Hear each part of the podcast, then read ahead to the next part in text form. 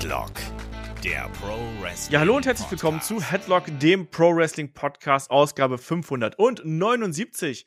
Heute mit euren Fragen, unseren Antworten. What the FAQ? Mein Name ist Olaf Bleich, ich bin euer Host. Bei mir ist der Michael Shaggy Schwarz. Wunderschönen guten Tag, Shaggy. Ja, wunderschönen guten Tag, lieber Olaf. Wunderschönen guten Tag, liebe Hörerinnen und Hörer. Ich freue mich sehr, heute mal wieder da zu sein. Diesmal sogar für einige, zumindest, die uns äh, bei YouTube anschauen mit Bild. Ist das richtig? Vollkommen korrekt. Hallo. Ähm, in meinem neuen quasi Arbeitszimmer bei mir zu Hause, in meinem neuen Zuhause, ich bin ja umgezogen, ähm, nicht in meinem Studio, wo ich auch meistens sonst aufnehme, aber diesmal hier bei mir zu Hause, habe ich auch eine kleine Ecke eingerichtet, mit, bei der ich aufnehmen kann und sogar gesehen werden kann. Hallo. Ja, und vor allem der äh, Shaggy ist vor allem auch mal wieder hier seit Ewigkeiten in einem Fragen-Podcast dabei. Wir hatten zuletzt sehr oft Fragen-Podcast mit Kai und mit Markus. Auch David war häufiger mit dabei. Aber ich habe mir gedacht, wenn der Shaggy mal Zeit hat, dann lassen wir den doch hier auch mal Fragen beantworten, damit ihr auch mal wieder ein paar frische Meinungen bekommt. Und Fragen habt ihr wieder fleißig eingeschickt, vor allem natürlich über Discord, das ist unsere zentrale Anlaufstelle, aber ihr könnt uns auch jederzeit E-Mails schicken, zum Beispiel an fragen at headlock.de. Ihr erreicht uns auch bei Facebook und wenn ihr den Kai persönlich anschreiben möchtet, gerne mal bei Instagram vorbeischauen. Aber lieber Shaggy, ich würde sagen, wir legen gleich einfach los, weil wir hatten noch ein paar Fragen, die liegen geblieben sind vom letzten Fragen-Podcast im September. Jetzt äh, nehmen wir die noch mit rein. Das waren zeitlose Fragen. Wir fangen aber erstmal an mit etwas ganz, ganz Aktuellem, nämlich mit WWE und der Titelregentschaft von Roman Reigns und der Bloodline Storyline. Und da fragt der AIC 91, Paul Heyman deutete in mehreren Interviews an, dass die Bloodline Story aktuell das vierte Inning also von neun Innings, für die Leute, die kein Baseball kennen, ähm, erreicht hat. Sprich, die Story ist noch nicht einmal bis zur Hälfte vorbei. Wird die Bloodline Story noch mehrere Jahre weiter erzählt, unabhängig vom Titelverlust von Roman Reigns? Erstmal zu deiner Aussage zu vor der Frage. Äh, du hast ja gesagt, was ganz wir fangen mit was ganz Aktuellem an mit Roman Reigns Titelregentschaft. Das hättest du vor tausend äh, Tagen auch sagen können. da wäre es auch aktuell gewesen. Aber ja, also wenn wenn du äh, wenn Paul Heyman hier sagt, äh, das vierte Inning von neun Innings, dann äh, habe ich ein bisschen Angst vor den nächsten fünf Innings, weil ähm, die ersten beiden Innings waren super, die waren großartig. Ähm, das das das äh, dann die Geschichte mit äh, nach Sami Zayn, da gab es so einen kleinen Leerlauf, dann mit den Usos, das war wieder ganz cool.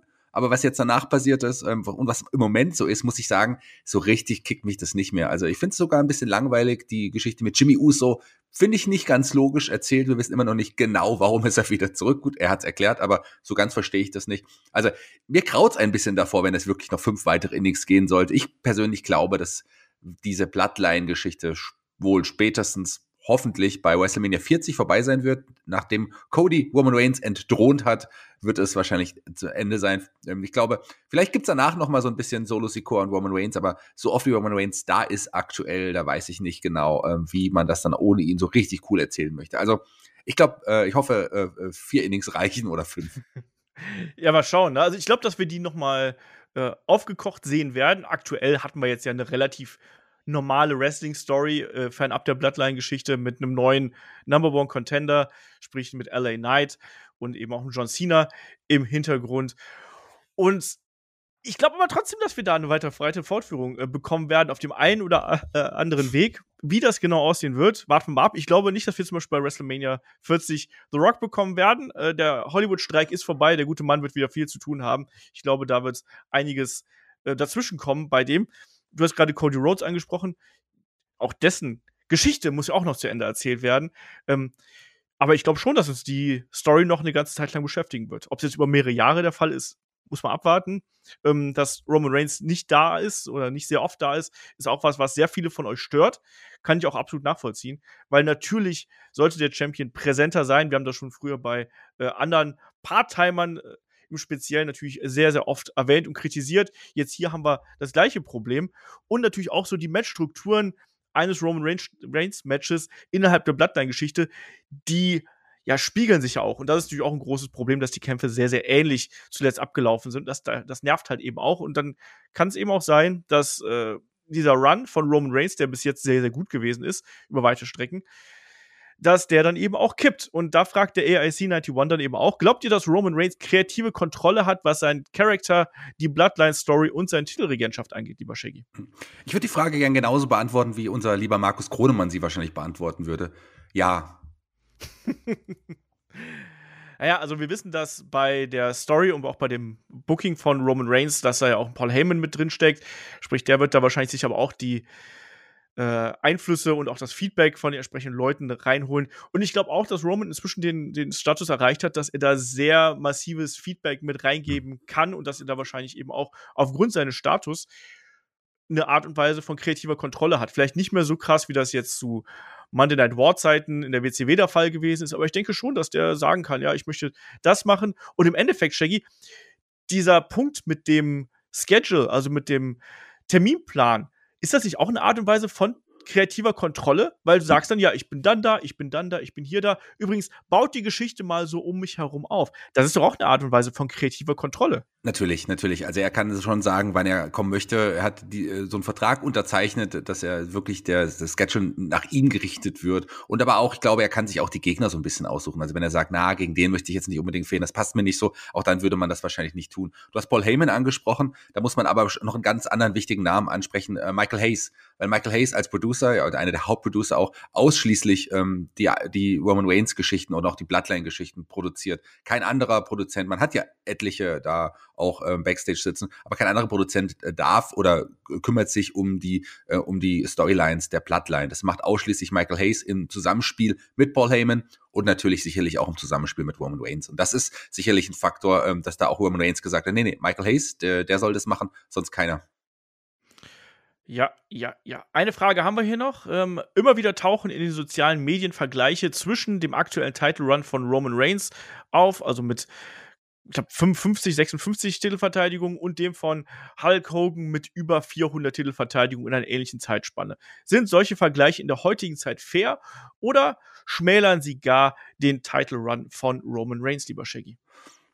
Ich, also die Zeiten von damals kann man auch gar nicht mehr mit den Zeiten von heute vergleichen. Klar, ein Hogan, der hat sich auch nicht immer äh, blicken lassen, aber bei den bei den TV-Tapings oder aber vor allem bei den Pay-per-Views war der immer da. Man hatte damals aber auch nur vier Pay-per-Views oder fünf später dann noch ähm, und man hatte aber auch deutlich mehr House-Shows, wo auch der World-Title auch ausgekämpft wurde über lange Zeit ähm, und das kann man einfach mit nicht mehr vergleichen mit generell das Wrestling von damals. Das Wrestling-Business hat sich extrem verändert. Es ist ja mehr ein reines TV-Produkt auch geworden, gerade äh, äh, für den für die für die Fernsehkameras wirklich zugeschnitten, ähm, anders als damals, wo das Live die Live-Shows noch eine deutlich andere Rolle gespielt haben, wo man auch den World Champion brauchte, um auch äh, sicherlich auch mal Tickets zu verkaufen. Gut, man hatte auch eine Zeit lang ja diese beiden Touren parallel, einmal für den EC-Title, äh, IC-Title, der quasi das eine Roster ähm, dann im Main-Event verteidigt wurde und dann noch den World-Title. Es, es war einfach eine ganz andere Zeit. Man hatte viel mehr Matches durch die House-Shows, aber ähm, wenn wir jetzt die House-Shows sehen, und du warst ja bei der, bei der Deutschland-Tour auch dabei,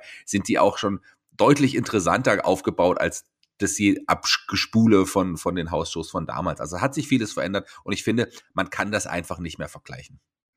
Das ist eben gerade das Problem. Früher war es ja so, da hast du die TV-Shows gehabt, um Tickets bei den Hausshows zu verkaufen.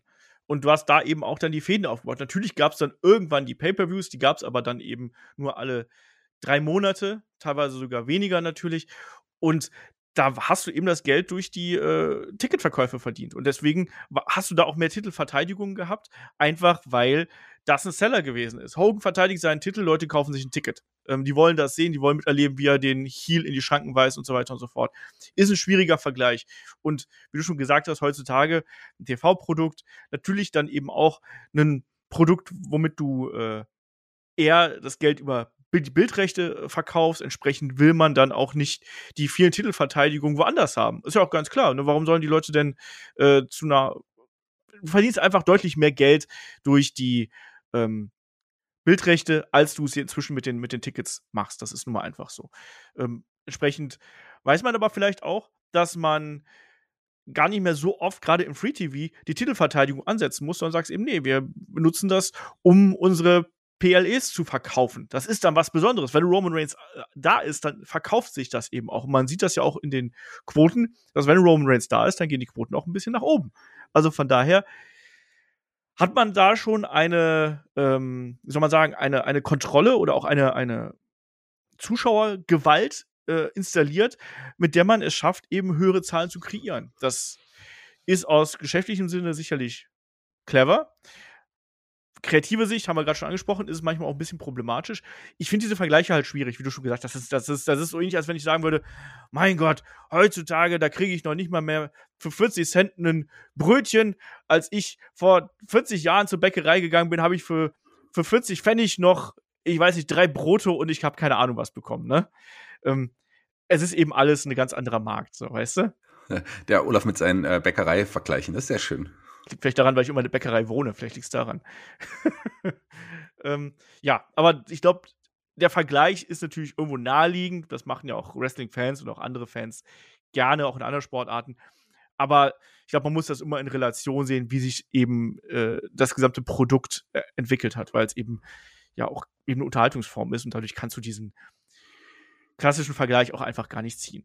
Ja, hat Dann, sich einfach so viel verändert. Ist ja nicht in dem Bereich so, genau. in allen Medienbereichen oder generell in allem. Du hast den Bäckerei-Vergleich an, angestellt. Klar, auch da ist es, äh, also es hat sich einfach vieles verändert. Aber gerade im Medienbereich ja nochmal mehr. Musik als Beispiel auch, CD-Verkäufe.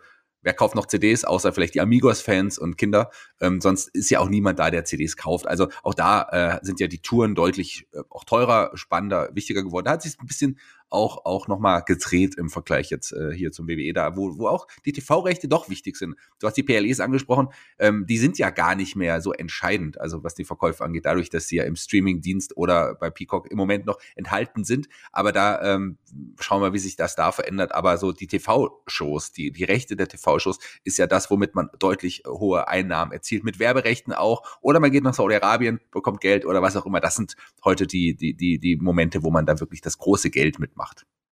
Ja, aber es wird derzeit auch viel darüber diskutiert, wer ist jetzt der beste, die beste Wrestlerin aller Zeiten äh, des Jahres natürlich auch. Wir nähern uns hier dem Jahresende. Übrigens, das kann ich ja schon mal so als kleinen Spoiler vorwegnehmen hier.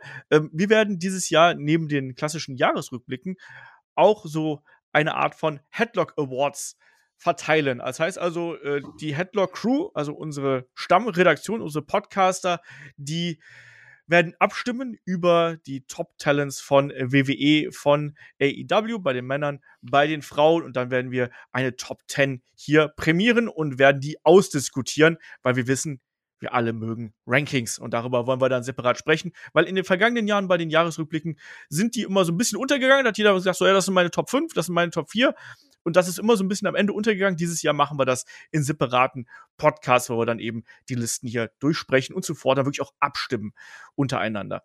Das wird sicherlich auch sehr, sehr spannend werden. Aber der RSC 91 hat noch gefragt, kann man in der heutigen Zeit, beziehungsweise in Zukunft, äh, als einen der besten, größten Wrestler aller Zeiten gelten, ohne jemals bei der WWE gewesen zu sein? Hinterlässt es nicht einen gewissen Beigeschmack, wenn Größen wie Kenny Omega, Okada, Osprey und viele weitere eines Tages zurücktreten und sich niemals beim Marktführer bewiesen haben, lieber Shaggy? Ja, ich glaube auch durch die, die Verbreitung äh, des Wrestlings in der heutigen Zeit, äh, man kommt ja viel leichter auch an, an, an andere Ligen heran, als es damals so der Fall war. Die WWE ist klar immer noch Marktführer, zumindest äh, ja, weltweit gesehen, New Japan und auch AEW haben ja auch schon auch wirklich auch ganz gute Zahlen weltweit, als Beispiel nur die beiden Ligen zu nennen, den mexikanischen Markt auch nochmal außen vor gelassen. Da gibt es einige Wrestler, die, die ich zu den besten Wrestlern aller Zeiten zählen würde, ohne dass sie jemals bei der WWE gewesen sind. Ich würde mal sagen, Okada, den werden wir wahrscheinlich nicht bei der WWE sehen. Aber Kenny Omega und Osprey, warten wir es mal ab. Also noch waren sie nicht bei der WWE, aber in der heutigen Zeit auch da sagt niemals nie. Äh, und ich glaube aber trotzdem kann man, kann man äh, einer der größten und besten Wrestler oder eine, eine größten besten Wrestlerinnen aller Zeiten sein, ohne jemals bei der WWE unter Vertrag gewesen zu sein. Das schon, wenn man die Matchqualität anschaut, aber auch so ähm, insgesamt die, die, die Wirkung aufs Wrestling. Also ähm, die Leute wie, wie, wie Danielson oder Omega, die hinterlassen ja äh, große Fußabdrücke, die zukünftige Wrestler-Generation dann auch, glaube ich, ähm, ja, beflügeln kann und so. Also die werden als Vorbilder gelten für viele. Und das ist, glaube ich, auch ein, ein entscheidender Faktor, um zu sagen, ich bin einer der besten Wrestler aller Zeiten. Und es kommt ja auch immer so ein bisschen darauf an, in welchem Kontext sagt man das denn? Welches Outlet, welches Medium, welche, welcher Podcast, wie auch immer, sagt das denn? Ähm, weil sehr oft hast du eben dann auch keinen globalen Überblick natürlich. Ne? Wenn wir jetzt sagen, also ich sag mal so, wenn, wenn, wenn ich jetzt meine Top 5 Wrestler aller Zeiten nennen würde, wären das ganz andere Top 5 Wrestler als bei dir, als bei Kai, als bei Markus, als bei Mella, als bei jedem anderen von euch da draußen auch. Ähm, weil du schlicht äh, einen anderen Wrestling-Konsum hast. Du hast natürlich immer so ein vages Verständnis vielleicht davon, wer wo wie mal angetreten ist, gerade in der Vergangenheit. Aber nicht jeder verfolgt Japan, nicht jeder verfolgt Mexiko, nicht jeder verfolgt Europa und so weiter und so fort. Entsprechend ist ja das schon mal auch sehr, sehr subjektiv. Um zurück zur Frage zu kommen, ich glaube, dass das, was Shaggy angesprochen hat, sehr, sehr wichtig ist. Nämlich den äh, Einfluss, den letztlich auch die Wrestler dann auf das Wrestling gehabt haben. Äh, fällt sehr oft zum Beispiel ein Name wie einen weiß ich nicht, nimm Misawa zum Beispiel nicht in so einer Diskussion. Ähm, äh, wenn es um die besten Wrestler aller Zeiten geht, obwohl er da, da garantiert auch hingehört. Ja, aber ein Misawa hat zum Beispiel auch äh, ganz viel Einfluss auf ganz viele Wrestler äh, und Akteure gehabt, die jetzt heutzutage noch aktiv sind. Ne? Sei es jetzt eben Eddie Kingston, sei es auch Leute wie Daniel Bryan, Brian Danielson zum Beispiel und auch viele andere. Ähm, ich glaube, dass es eh auf die Frage der besten, größten Wrestler aller Zeiten keine Antwort geben wird. Es ist immer sehr, sehr subjektiv. Ähm, und dass man da nicht beim Marktführer angetreten sein muss, um einer der besten Wrestler aller Zeiten gewesen zu sein, ich glaube, das gehört auch dazu. Ähm, ich finde, äh, dass du da nicht unbedingt gewesen sein muss, um diesen Anspruch zu haben. Soll es aber schon auf einer größten Bühne gewesen sein. Und es ist ja nun mal nicht mehr so, als ob jetzt ein Kenny Omega, ein Okada, ein Osprey oder viele andere auch, dass die jetzt nur sich in irgendwelchen Turnhallen den Arsch aufreißen, Shaggy, sondern die erreichen ja auch ein Millionenpublikum inzwischen. Eben. Eben, also das ist nochmal auch, das muss man auch nochmal sagen. Klar, die erreichen auch ein Millionen Publikum, ohne bei der WWE zu sein. Ähm, wir zwei müssen ja auch nicht bei der WWE angestellt sein, um als eines der besten Podcast-Duos in der Geschichte des Wrestling-Podcasts zu gelten. Also von daher, ähm, man braucht den WWE-Vertrag nicht, aber natürlich ähm, kann ich verstehen, dass es diese Diskussion auch gibt. Wir würden den WWE-Vertrag auch nehmen, oder? Äh, ja, klar. Also, wenn es Geld stimmt. Ganz genau. Er hat auch noch mal gefragt, das ist jetzt eine Frage, die liegen geblieben ist, ob wir noch mal über die Pro Wrestling Illustrated 500 sprechen wollen. Das haben wir zwischendurch schon mal kurz getan. Äh, lieber Shaggy, was für einen Stellenwert haben eigentlich solche ähm, Listen für dich quasi? Und wenn du dir die durchschaust, ähm, zuckst du da auch wieder mit der Augenbraue und fragst dich, wie ist das denn zustande gekommen? Oder ich hätte es anders gemacht? Ja, habe ich früher gemacht, glaube ich. Würde ich heutzutage auch gar nicht mehr machen. Du hast gerade aber äh, vor ein paar Minuten erst gesagt, wie wichtig uns Rankings sind. Und äh, dann kann man jetzt auch die, die Wrestling Industry Top 500 nicht irgendwie kleiner machen, weil äh, ich weiß noch ganz genau, äh, vor vielen, vielen Jahren, wie, wie ich mir immer jedes Jahr äh, mich drauf gefreut habe, ah, wer ist denn jetzt noch Nummer eins? Wie schaut, wer sind denn noch für Leute mit dabei?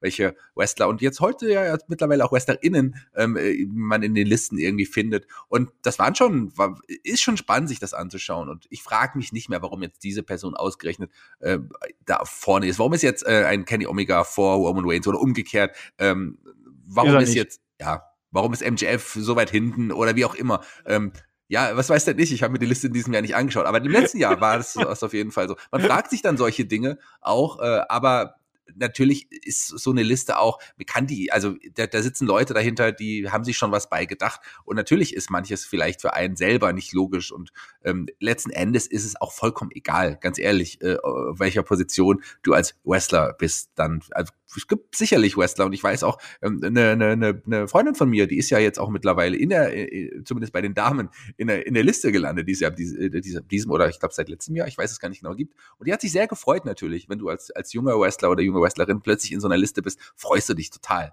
Klaro. Ja. Aber, es gab ja auch ähm, mal, es gab ja auch noch eine separate, Entschuldige, es gab eine separate Top äh, 150 mit den besten Wrestlerinnen, das darf man genau, auch nicht vergessen. Es genau. gibt ja einmal die, die Liste der Männer, in der kurioserweise eben auch Mascha Slamovic aufgetaucht ist. Und das war, glaube ich, auch für sehr, sehr viele eben ein Diskussionspunkt, um mal so ein bisschen konkreter hier auf die Sache einzugehen, dass eben eine Mascha Slamovic auf 15 landet, vor einem Brian Danielson, vor einem Will Osprey, vor einem Sami Zayn und Kevin Owens. Und da tue ich mich dann auch wirklich schwer mit. Ich sehe zum Beispiel auch, weil, weil der AIC 91 auch gefragt hat, hier, geht doch mal auf die Top äh, 20 ein. Ich sehe auch einen Alexander Hammerstone zum Beispiel. Ein guter Wrestler, zweifellos. Ne? Mal gucken, wo dessen Weg hinführt. Den sehe ich aber in keiner Welt, in keiner Welt vor einem Kenny Omega. Auch nicht vor einem Sami Zayn, auch nicht einem Drew McIntyre auch nicht vor dem Hiromu Takahashi und so weiter und so fort. Naja, ähm, er war länger äh, Champion bei Major League Wrestling, ist es, glaube ich, gell? Als, ja, jetzt, aber, aber, als aber, jetzt Roman Reigns beispielsweise. Aber welcher, ja, aber welche Stellenwert hat dann der Titel von ähm, MLW im Vergleich zum Beispiel zu großen Matches und Hauptstories bei einer WWE-Show zum Beispiel, wie es zum Beispiel Sami Zayn hat.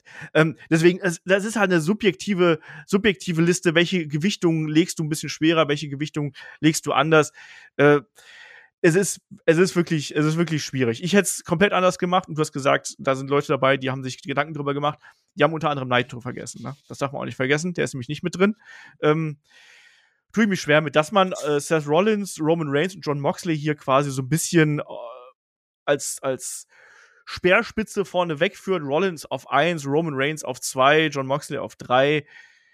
Ja, kann man so machen. Ähm, ich hätte Roman Reigns auf 1 gesetzt, ganz klar. Aber ich hätte auch wahrscheinlich Gunther eher auf 3 gesetzt.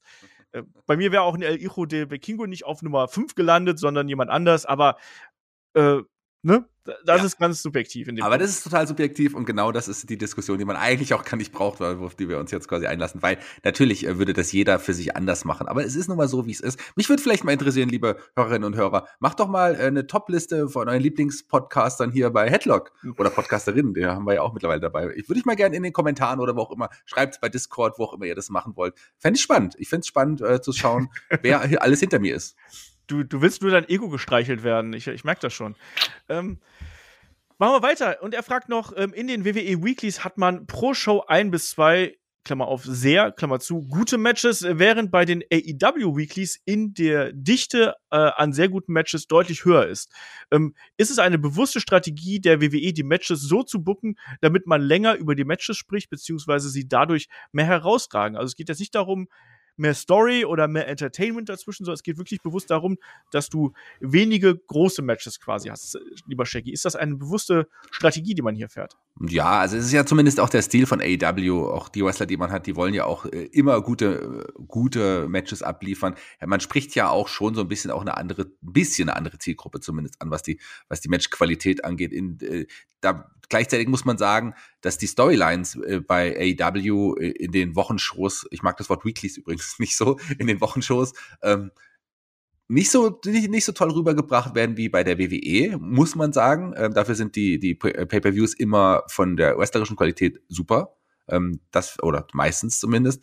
Ähm, wohingegen äh, klar die Qualität der Matches bei den WWE-Wochenshows nicht so entscheidend wichtig sind. Da hat man auch ab und zu, ich würde mal nicht sagen immer ein, zwei sehr gute Matches, manchmal hat man auch einfach nicht kein gutes Match mit auf der Karte. Aber in der Regel hat man zumindest ein gut, wirklich auch gutes Wrestling-Match mit dabei. Aber da werden auch mehr Geschichten erzählt. Sehr langsam, sehr, sehr langsam, wenn man sich gerade Raw anschaut.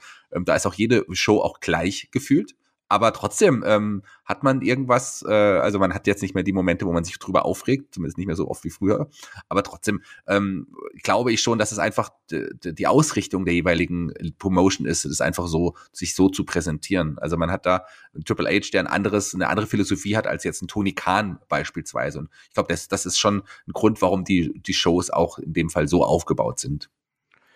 Wir haben bei WWE ja grundsätzlich einen anderen Schwerpunkt, was das Wrestling angeht. Ne? Und ich glaube, das ist ganz bewusst gewählt, um hier auf die Frage zurückzukommen, dass man ähm, bei den Weeklies ein bis zwei große Matches wirklich dabei hat, die dann auch den entsprechenden Stellenwert haben und dann eben sehr viele kürzere, kleinere Matches dazwischen hat und eben dann teilweise auch Segmente, Interviews, Promos und so weiter und so fort. Ähm, ich halte das für eine ganz bewusste Entscheidung. Zum Beispiel diese Woche Rollins gegen Sami Zayn hat sich groß angefühlt. Das war wie ein Pay-Per-View-Match. Und das ist dann auch wiederum ein Grund, weshalb du als Wrestling-Fan einschalten musst. Das andere ist dann wiederum Teil, wo du sagst, ich muss als Entertainment, als Wrestletainment-Fan irgendwie mit einschalten. Ähm, ich glaube, das macht man da sehr gut, während AEW ganz klar einen stärkeren Fokus auf den Wrestling-Anteil legt. Da sagt man, wir wollen die Wrestling-Fans erreichen, während WWE eher in Richtung geht, wir haben so eine bunte eine, eine Mischung mit Schwerpunkt eher in Richtung kürzere Matches, nicht ganz der Fokus aufs Wrestling, aber trotzdem bieten wir auch was für den Wrestling-Fan. Und ich glaube, das ist auch ganz wichtig. Ich finde, das machen beide gut, weil beide andere Schwerpunkte setzen. Und entsprechend musst du da eben auch deine Shows einteilen. Du kannst, du kannst nie alle abholen. WWE hat ja im Endeffekt so ein Produkt, was versucht, möglichst Mainstream zu sein. Und deswegen versucht man eben eher auf die Geschichten, auf die Charaktere vor allem auch einzugehen, während man bei AEW, was eher sportlich äh, getrieben ist, eher über das Wrestling kommt.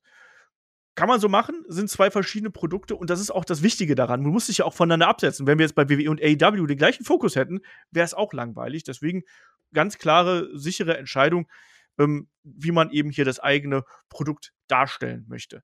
Ähm, weiter geht's. Der Showstopper hat gefragt per Discord: Denkt ihr, wenn die WWE nicht alle anderen Ligen damals verdrängt hätte, dass wir heute immer noch das Territory-System hätten und Wrestling trotzdem weltweit populär geworden wäre? Und glaubt ihr, dass die WWE auch mit jemandem äh, anders als Hogan, als absoluter Topstar so groß geworden wäre, wie zum Beispiel einem Randy Savage oder Ted DiBiase. Erstmal ganz liebe Grüße an den Showstopper. Äh, Kenne ich auch schon ganz, ganz lange, äh, schon lange nichts mehr von ihm gehört. Hallo. ähm, aber jetzt zu, zu seiner Frage. Äh, ich glaube, das ist Territory-System hätte sich sowieso auch verändert aufgrund auch der, der, der, der, der Medienlandschaft, veränderten Medienlandschaft. Ähm, da musste einfach auch irgendwie was, was, eine Veränderung passieren, um auch zu wachsen. Sonst wäre das Wrestling, glaube ich, auch nicht so groß geworden, ähm, mit, wenn es rein wirklich auf die einzelnen Bereiche, ja, in dem Fall auf Nordamerika, sich äh, da beschränkt hätte und man da seine eigenen Stars kreiert hätte. Ich glaube, das war enorm äh, wichtig, dass man sich da wirklich öffnet und weitet für, ja, für das gesamte Publikum, und auch, um auch größer zu werden. Anders hätte es ja, wäre es ja nicht gegangen. Und ein Hogan war schon entscheidend. Äh, der hatte einfach was äh, Besonderes und ich würde sagen, hatte was Besonderes, ja, ich bleibe beim hatte, äh, der Charisma, der war im Mainstream auch angekommen aufgrund auch äh, von, von Rocky und so weiter und so fort. Und der hatte einfach eine andere Ausstrahlung und war wahrscheinlich massentauglicher, als es ein Randy Savage und ein Teddy Biasi gewesen wären es ist eine Was wäre wenn Frage. Man kann es nicht beantworten. Natürlich hätte sich auch äh, hätte das auch wachsen können, hätte sich auch hätte auch so groß werden können. Aber ich glaube schon, dass dass gerade die Abschaffung des eigentlichen äh, Territory-Systems und auch ein Hogan maßgeblich mitverantwortlich waren für den Erfolg von Wrestling.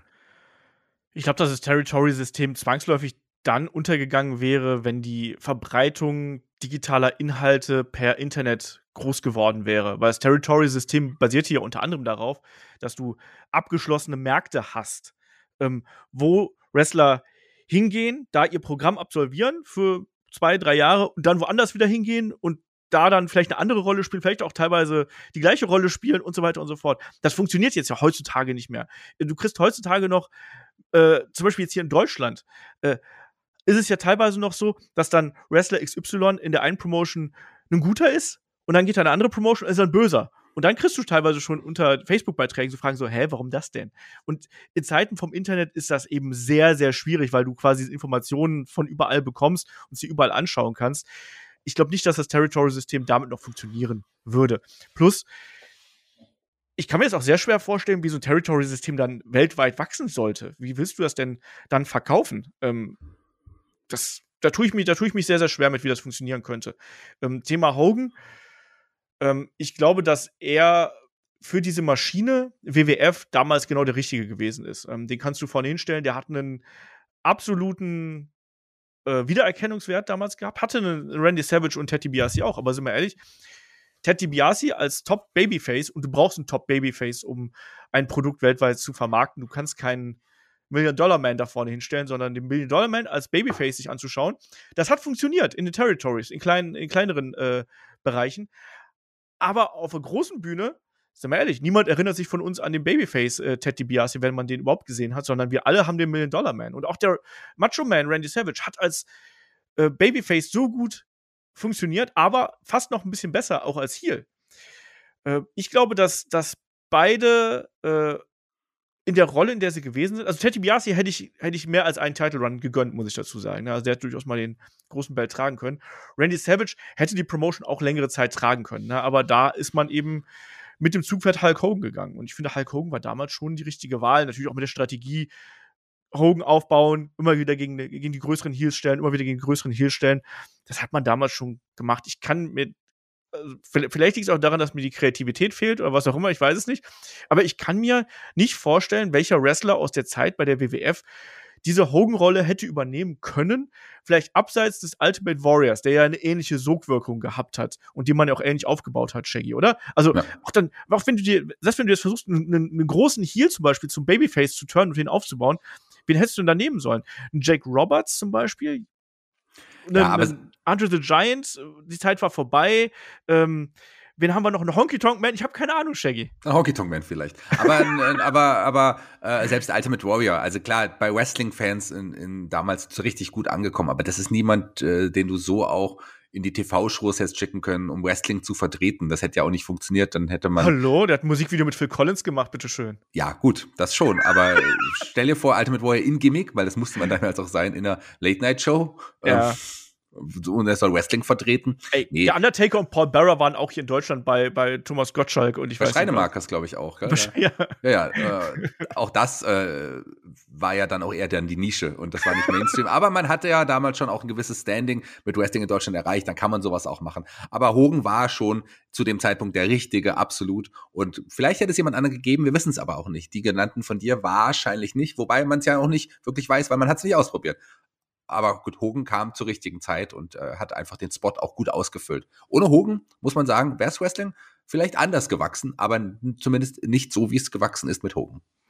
Ja, und im Endeffekt, es ist ja, das war ja auch eine strategische Entscheidung, ne? Ähm, man hat sich da jemand rausgesucht, von dem man am meisten erwartet hat.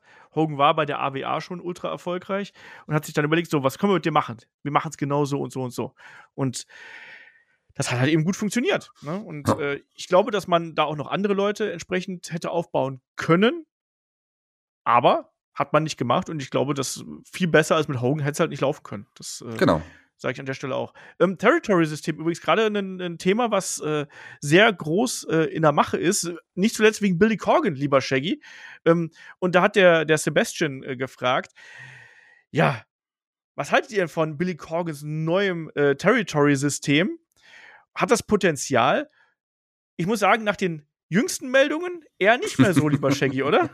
Ich glaube, also äh, Billy Kong ist ja auch wirklich ein traditioneller Wrestling-Fan, äh, der ähm, äh, aber ich, äh, vielleicht noch mal ganz kurz eine private Geschichte, wo ich das beantworte. Ich bin ja großer Smashing Pumpkins-Fan gewesen. Und äh, in, war, ich war, glaube ich, war schon volljährig, glaube ich, so etwa zumindest. Ich wollte auf ein Smashing Pumpkins Konzert hier in Deutschland, das wurde kurzfristig abgesagt, weil Billy Corgan damals seine erste Wrestling-Show veranstaltet hatte. ähm, fand ich sehr spannend, fand ich, darüber habe ich mich mehr gefreut, als ich mich geärgert habe, weil ich das spannend fand, dass Billy Corgan Wrestling-Fan äh, auch okay. ist. Das wusste ich vorher nicht. Ähm, das fand ich irgendwie ganz spannend. Aber natürlich glaube ich, ähm, das wird nicht so groß werden wie in den 80ern. Und ich glaube auch, äh, die, äh, die NWA wird auch nicht mehr wachsen, als es jetzt so ist. Sie haben ihren Spot gefunden. Die sind ja eher nach der Anfangseuphorie eher wie so ein bisschen wieder abgeebbt, würde ich wahrscheinlich sagen. Und so ein Territory-System, ähm, das ist vielleicht mal für so ein paar gewisse Shows ähm, äh, okay, aber so, das ist nichts, was in der heutigen Zeit wirklich äh, ja, Erfolgsaussichten hat, sondern das ist, glaube ich, eher was, was Billy Corgan auch für sich macht. Vielleicht denkt er, dass das könnte funktionieren. Vielleicht kommen auch in den einzelnen äh, Territorien dann sogar ein paar Wrestling-Fans mehr zu den Shows. Das kann gut sein, wenn man das so aufbaut. Man hat ja bisher auch nur, bis soweit ich weiß, die Liga von ähm, EC3 mit und mit, mit denen hat, der hat man eine Kooperation schon mal, ist man schon mal eingegangen. Ähm, ich ich finde es spannend, es äh, zu beobachten, wie sich da entwickelt, aber das ist jetzt nichts, was am Ende große äh, Früchte tragen wird, glaube ich nicht. Glaube ich auch nicht. Glaube ich auch nicht. Ähm, ich bin mir gerade auch nicht so sicher, ob Billy Corgan gerne einfach viel erzählt und dann kommt da nicht so viel hinterher.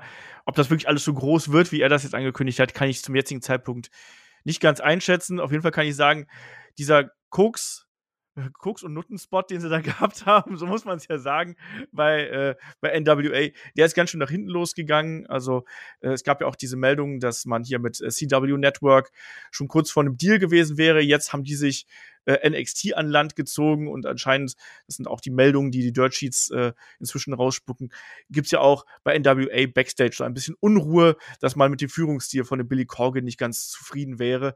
Also mal abwarten, wie das weitergeht. Ich halte dieses neue Territory-System aber für Quatsch. Und aus genau den Gründen, die ich gerade eben schon genannt habe und auch diese Kooperation, das ist nice to have, aber ich glaube nicht, dass das jetzt ein Gamechanger in irgendeiner Art und Weise ist und äh, man im, im Endeffekt, also der beste Fall, der eintreten kann, ist, dass das NWA besser dasteht als vorher, aber die werden nicht aus der Bubble rauskommen, sondern ich glaube eher tatsächlich, wenn es aktuell ein kleineres Produkt gibt, auf das man ein wacheres Auge haben sollte, ist das nicht NWA, sondern es ist derzeit Impact bzw. TNA Wrestling, weil die haben ein sehr, sehr starkes Produkt, wenn man sich die letzten Shows anschaut, wenn man sich das Roster anschaut und die werden viel zu wenig verfolgt. Und das äh, ist was, schaut da mal noch hin, bevor ihr zu NWA guckt und äh, mit komischen Segmenten und komischen Ideen. Also von daher tue ich mich derzeit mit dem NWA-Produkt äh, sehr schwer und weiß nicht genau, wohin das gehen soll. So, das haben wir.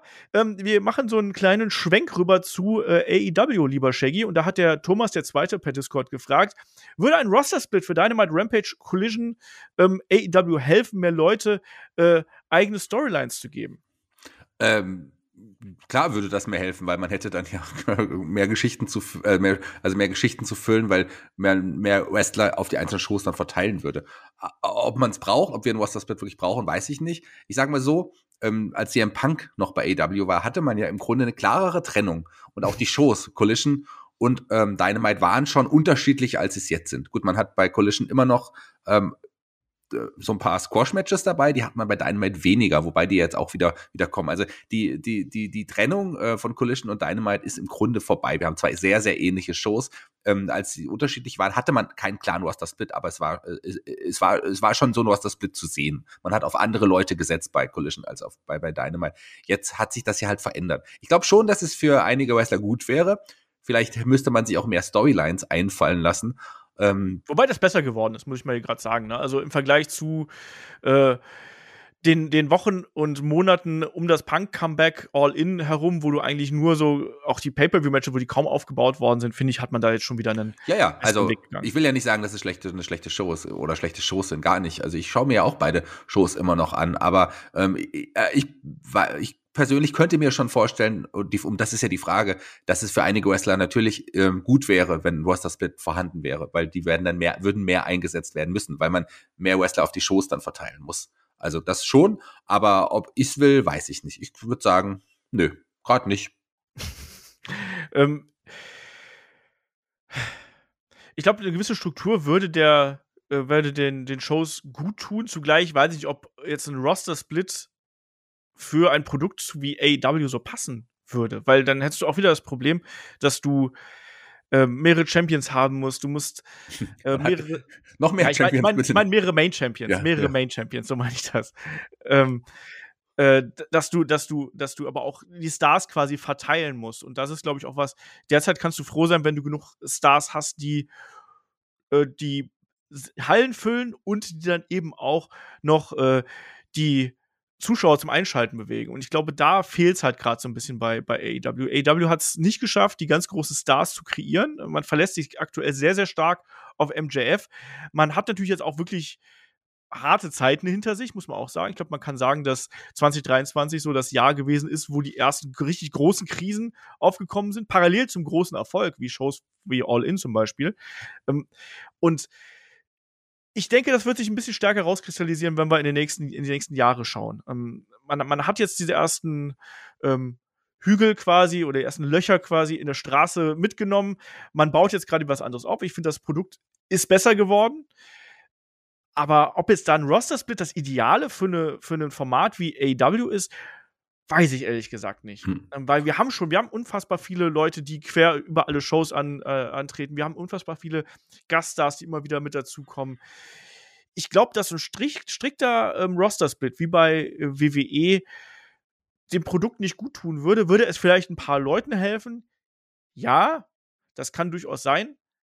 Aber ich weiß nicht, ob es dann der Promotion ähm, gut tun würde. Und das hm. ist dann wiederum auch die andere Frage, die ich dann hier dagegen halten ja, würde. Vollkommen richtig. Aber einer Sache würde ich dir nochmal, ich weiß nicht, ob es widersprechen ist, aber ich würde nochmal eine steile These in den Raum werfen. Ich glaube, EW hat mehr Stars kreiert, als es die WCW gemacht hat. Da kann aber man aber irgendwann gerne mal drüber diskutieren. Ich will das erstmal in den Raum werfen, denk mal drüber nach. Ich glaube schon. Ja, aber Goldberg hat viel, viel mehr Geld verdient als die. Jeder MJF.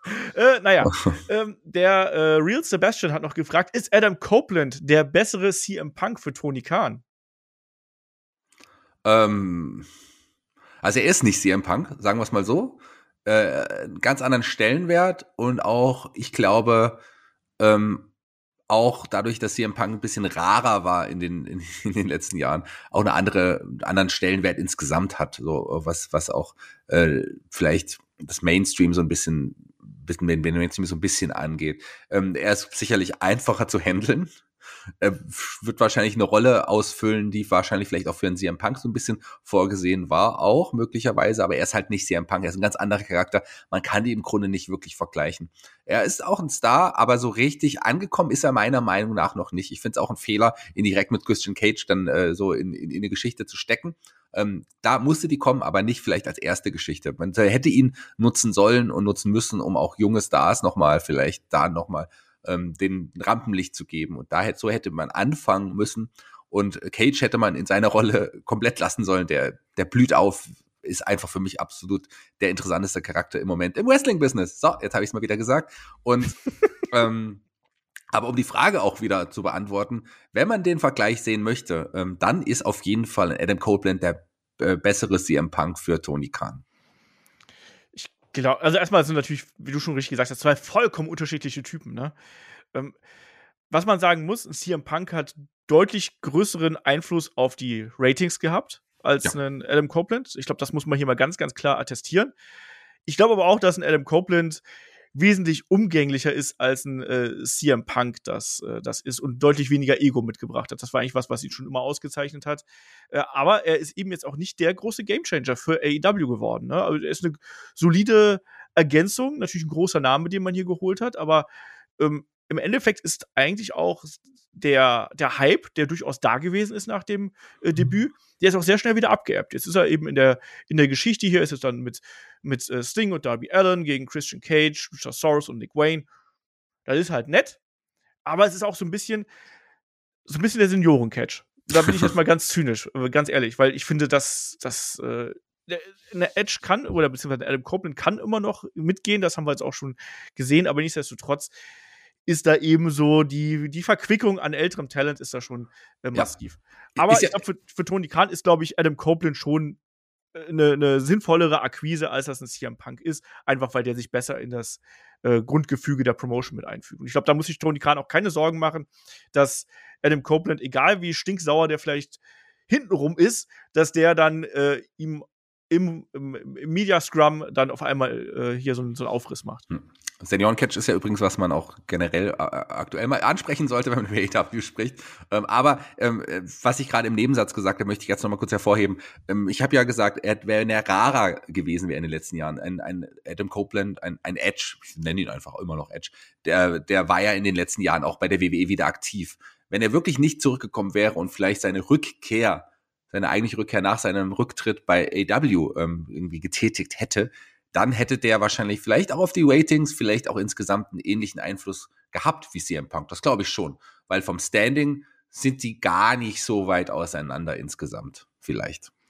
Ja, du meinst, es ist der, der, der Reiz des, des Seltenen und der Reiz des Verbotenen ist hier bei, bei CM Punk höher als bei einem Edge, meinst du? Absolut, weil der war einfach nicht mehr zu sehen, nicht mehr im Wrestling-Business aktiv und wenn ein, ein Edge seine Rückkehr bei AW statt bei der WWE gefeiert hätte, hätte wäre das auch was ganz anderes gewesen, auch von der Bedeutung her, glaube ich, für AW. Ja. So, machen wir weiter. Ich hatte gerade noch eine Frage, die eigentlich ganz gut zum Roster-Split gepasst hätte. Jetzt finde ich sie nicht mehr. Ich habe es aber noch im Kopf. Die Frage war, ähm, ob äh, AEW General Manager oder Autoritätspersonen benötigt innerhalb der Shows. Und wenn ja, würde das dem äh, Produkt gut tun. Das hat der Demon Denopte gefragt. So, jetzt habe ich es gefunden. So, Shaggy. Ja, ich weiß nicht. Also ich bin ja jetzt nicht immer der große Fan von General Managers. Ähm, das, das, das war eine Übersättigung irgendwann mal da. Ich finde es gut, wie es WWE gerade aktuell macht mit, ähm, hier mit Adam Pierce und Nick Aldis. Äh, das gefällt mir irgendwie ganz gut, muss ich sagen. Gerade Nick Aldis in seiner Rolle, der ist frisch. Äh, bei AW hatten wir das bisher noch nicht. Wir werden es bestimmt irgendwann zumindest eine Autoritätsperson vielleicht auch mal in den Stories haben. Aber so, ich finde es, äh, man braucht sowas nicht immer. Und das ist manchmal auch, auch schwierig, weil das, man ist da schon sehr übersättigt, was solche Autoritätspersonen angeht. Gerade wenn die dann noch auf der Heel-Seite aktiv sind. So, also das finde ich dann schwierig. Finde es gut, wie es WWE mal gerade macht, aber das reicht mir dann auch mehr. General Managers oder Autoritätspersonen brauche ich aktuell nicht. Auch da wieder, äh, man muss sich auch irgendwie ein bisschen von dem anderen Konkurrenzprodukt absetzen. Ne? Und wenn jetzt ähm, AEW macht einen Roster-Split, macht General Manager, macht dies, macht das, dann hast du irgendwann einfach eine Kopie. Und ich glaube, du solltest dich davon auch ein bisschen entfernen. Man hat ja mit Tony Khan schon jemanden, der in den Shows präsent ist, der dann auch notfalls mal Matches festsetzen kann und solche Geschichten. Macht er das so gut wie Nick Aldis und Adam Pierce? Nein, muss man auch ganz klar sagen. Da fehlt ihm halt so ein bisschen die natürliche Autorität und auch die Routine und Präsenz im Ring. Kann er auch nicht haben, weil er eben kein Wrestler ist oder keiner, der jetzt im Wrestling-Business groß geworden ist. Aber nichtsdestotrotz braucht man nicht und ich glaube, dass. Äh, das würde das Produkt AEW äh, auch ein bisschen weiter verwässern und gerade dann eben auch für viele, die eben diesen, diesen Anarchie-Charakter vielleicht auch von der frühen AEW mochten, würde das ein bisschen äh, kaputt machen. Ähm, wir haben noch ganz, eine ganze Menge äh, kleinere Fragen hier. Ähm, auch so Schätzfragen. Also auch der Demon den Raptor fragt hier, wie findet ihr eigentlich Nick Wayne? Shaggy, wie findest du Nick Wayne? Ich weiß, Markus ist ein riesiger Fan von dem. Wie ist bei dir? Ist das eine Schätzfrage? Wie schätzt du Nick Wayne? ähm, ach, ich weiß noch nicht. Also, das ist auf jeden Fall ein großes Talent. Ähm, ich finde, dass er den Heal-Charakter ähnlich gut spielt, wie es ein äh, Jungle Boy gemacht hat. Ja, wo was der überhaupt? Ähm, also ähnlich gut in Anführungsstrichen, ähm, böses Gucken und so. Das finde ich dann immer so ein bisschen komisch. Aber äh, ich glaube, der, der kann eine ganze Menge an der Seite von Christian Cage lernen. Und ich bis jetzt niemand, wo ich jetzt sage, den muss ich unbedingt sehen, aber es ist auch niemand, wo ich sage, äh, den will ich nicht sehen. Aber so richtig, richtig, ich bin kein Nick Wayne-Fan, aber ich kann mir gut vorstellen, dass das noch kommt. Der ist noch ultra jung. Ähm, der ist gut im Ring, das kann er. Ne? Ähm, dem fehlt aber auch noch einfach ganz, ganz viel. Und ich finde, er wird auch jetzt hier sehr ins kalte Wasser geschmissen. Aber für das, was er, was er gerade gelernt hat in den wenigen Jahren, in denen er jetzt äh, wrestelt, ähm, macht er das alles gut. Ich bin aber auch nicht der allergrößte Fan. Mir fehlt ja. noch so ein bisschen der Charakter, mir fehlt noch ein bisschen ähm, der Grund, weshalb der jetzt was Besonderes ist. Außer, dass er gut catchen kann. Das Problem ist halt, so wie er wrestelt, wrestlen heutzutage halt eben auch unfassbar viele. Also wir sehen jetzt zum Beispiel bei, bei äh, Impact und Leon Slater zum Beispiel, den würde ich in dieselbe Kategorie ste stecken.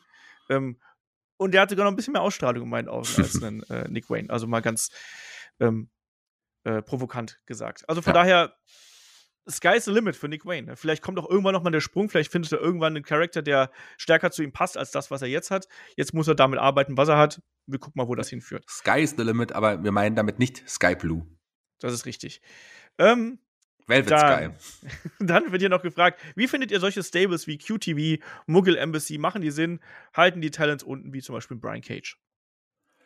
Ja, also ich weiß nicht, ob Brian Cage unten gehalten wird durch die, durch die Mogul Embassy. Ähm, also Brian Cage ist schon, ist schon, hat schon eine Position, ich glaube, äh, die auch zu ihm passt. Man hätte vielleicht da auch mal was anderes anstellen können und es versuchen können, hat man nicht so richtig gemacht, aber äh, vollkommen okay. Aber mit Swerve Strickland hat man da auch jemanden in der Gruppierung, der ihn da deutlich überstrahlt. Ich war äh, früher nicht immer der größte Strickland-Fan, aber er hat mich mittlerweile auch überzeugt. Wrestlerisch, charismatisch am Mike ist der echt top. Also das ist jemand, der auch, glaube ich, äh, ganz oben bald mal sein wird bei, bei AW. Das, äh, so wie der ja. auch aufgebaut wird, der hat äh, einfach das Talent dazu. In allem, in allen Belangen.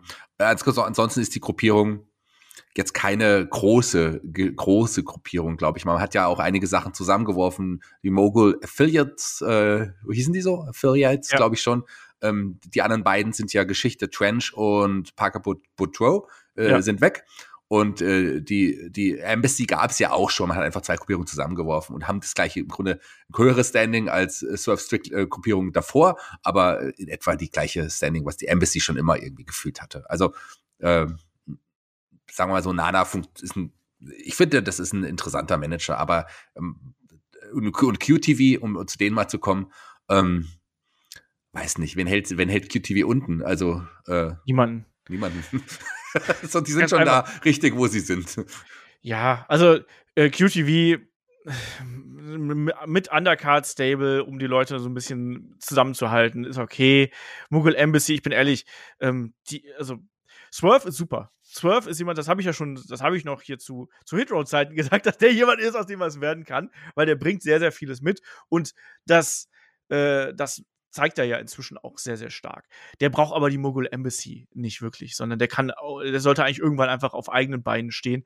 Aber wahrscheinlich wird man das erst machen, wenn er dann eben zum Babyface turnt, weil als Heal kommt es halt immer besser an, wenn du noch ein paar muskelbepackte Schränke hinter dir hast, mit äh, Leuten wie eben Brian Cage zum Beispiel. Und wenn du noch einen Manager dabei hast, wie eben Prinz Nana. Deswegen hat auch die Mughal Embassy da natürlich ihren, ja, ihre, ihre Darstell da, wie sagt man, ja, Berechtigung, ja. Ja. Ähm, aber ist das jetzt die krasseste Gruppierung oder sonst irgendwas? Ist das was, weshalb ich einschalte? Nee, ich würde wegen Swerve Strickland schalte ich ein, aber nicht ja. wegen der Mogul Embassy. Ja, ich würde auch so weit gehen, zum Beispiel die, die Four Horsemen oder die NWO über äh, die Mogul Embassy zu stellen. Ganz knapp. ganz, ganz knapp. genau. Ähm, hier wird dann noch gefragt, also die pa Fragen packe ich mal zusammen.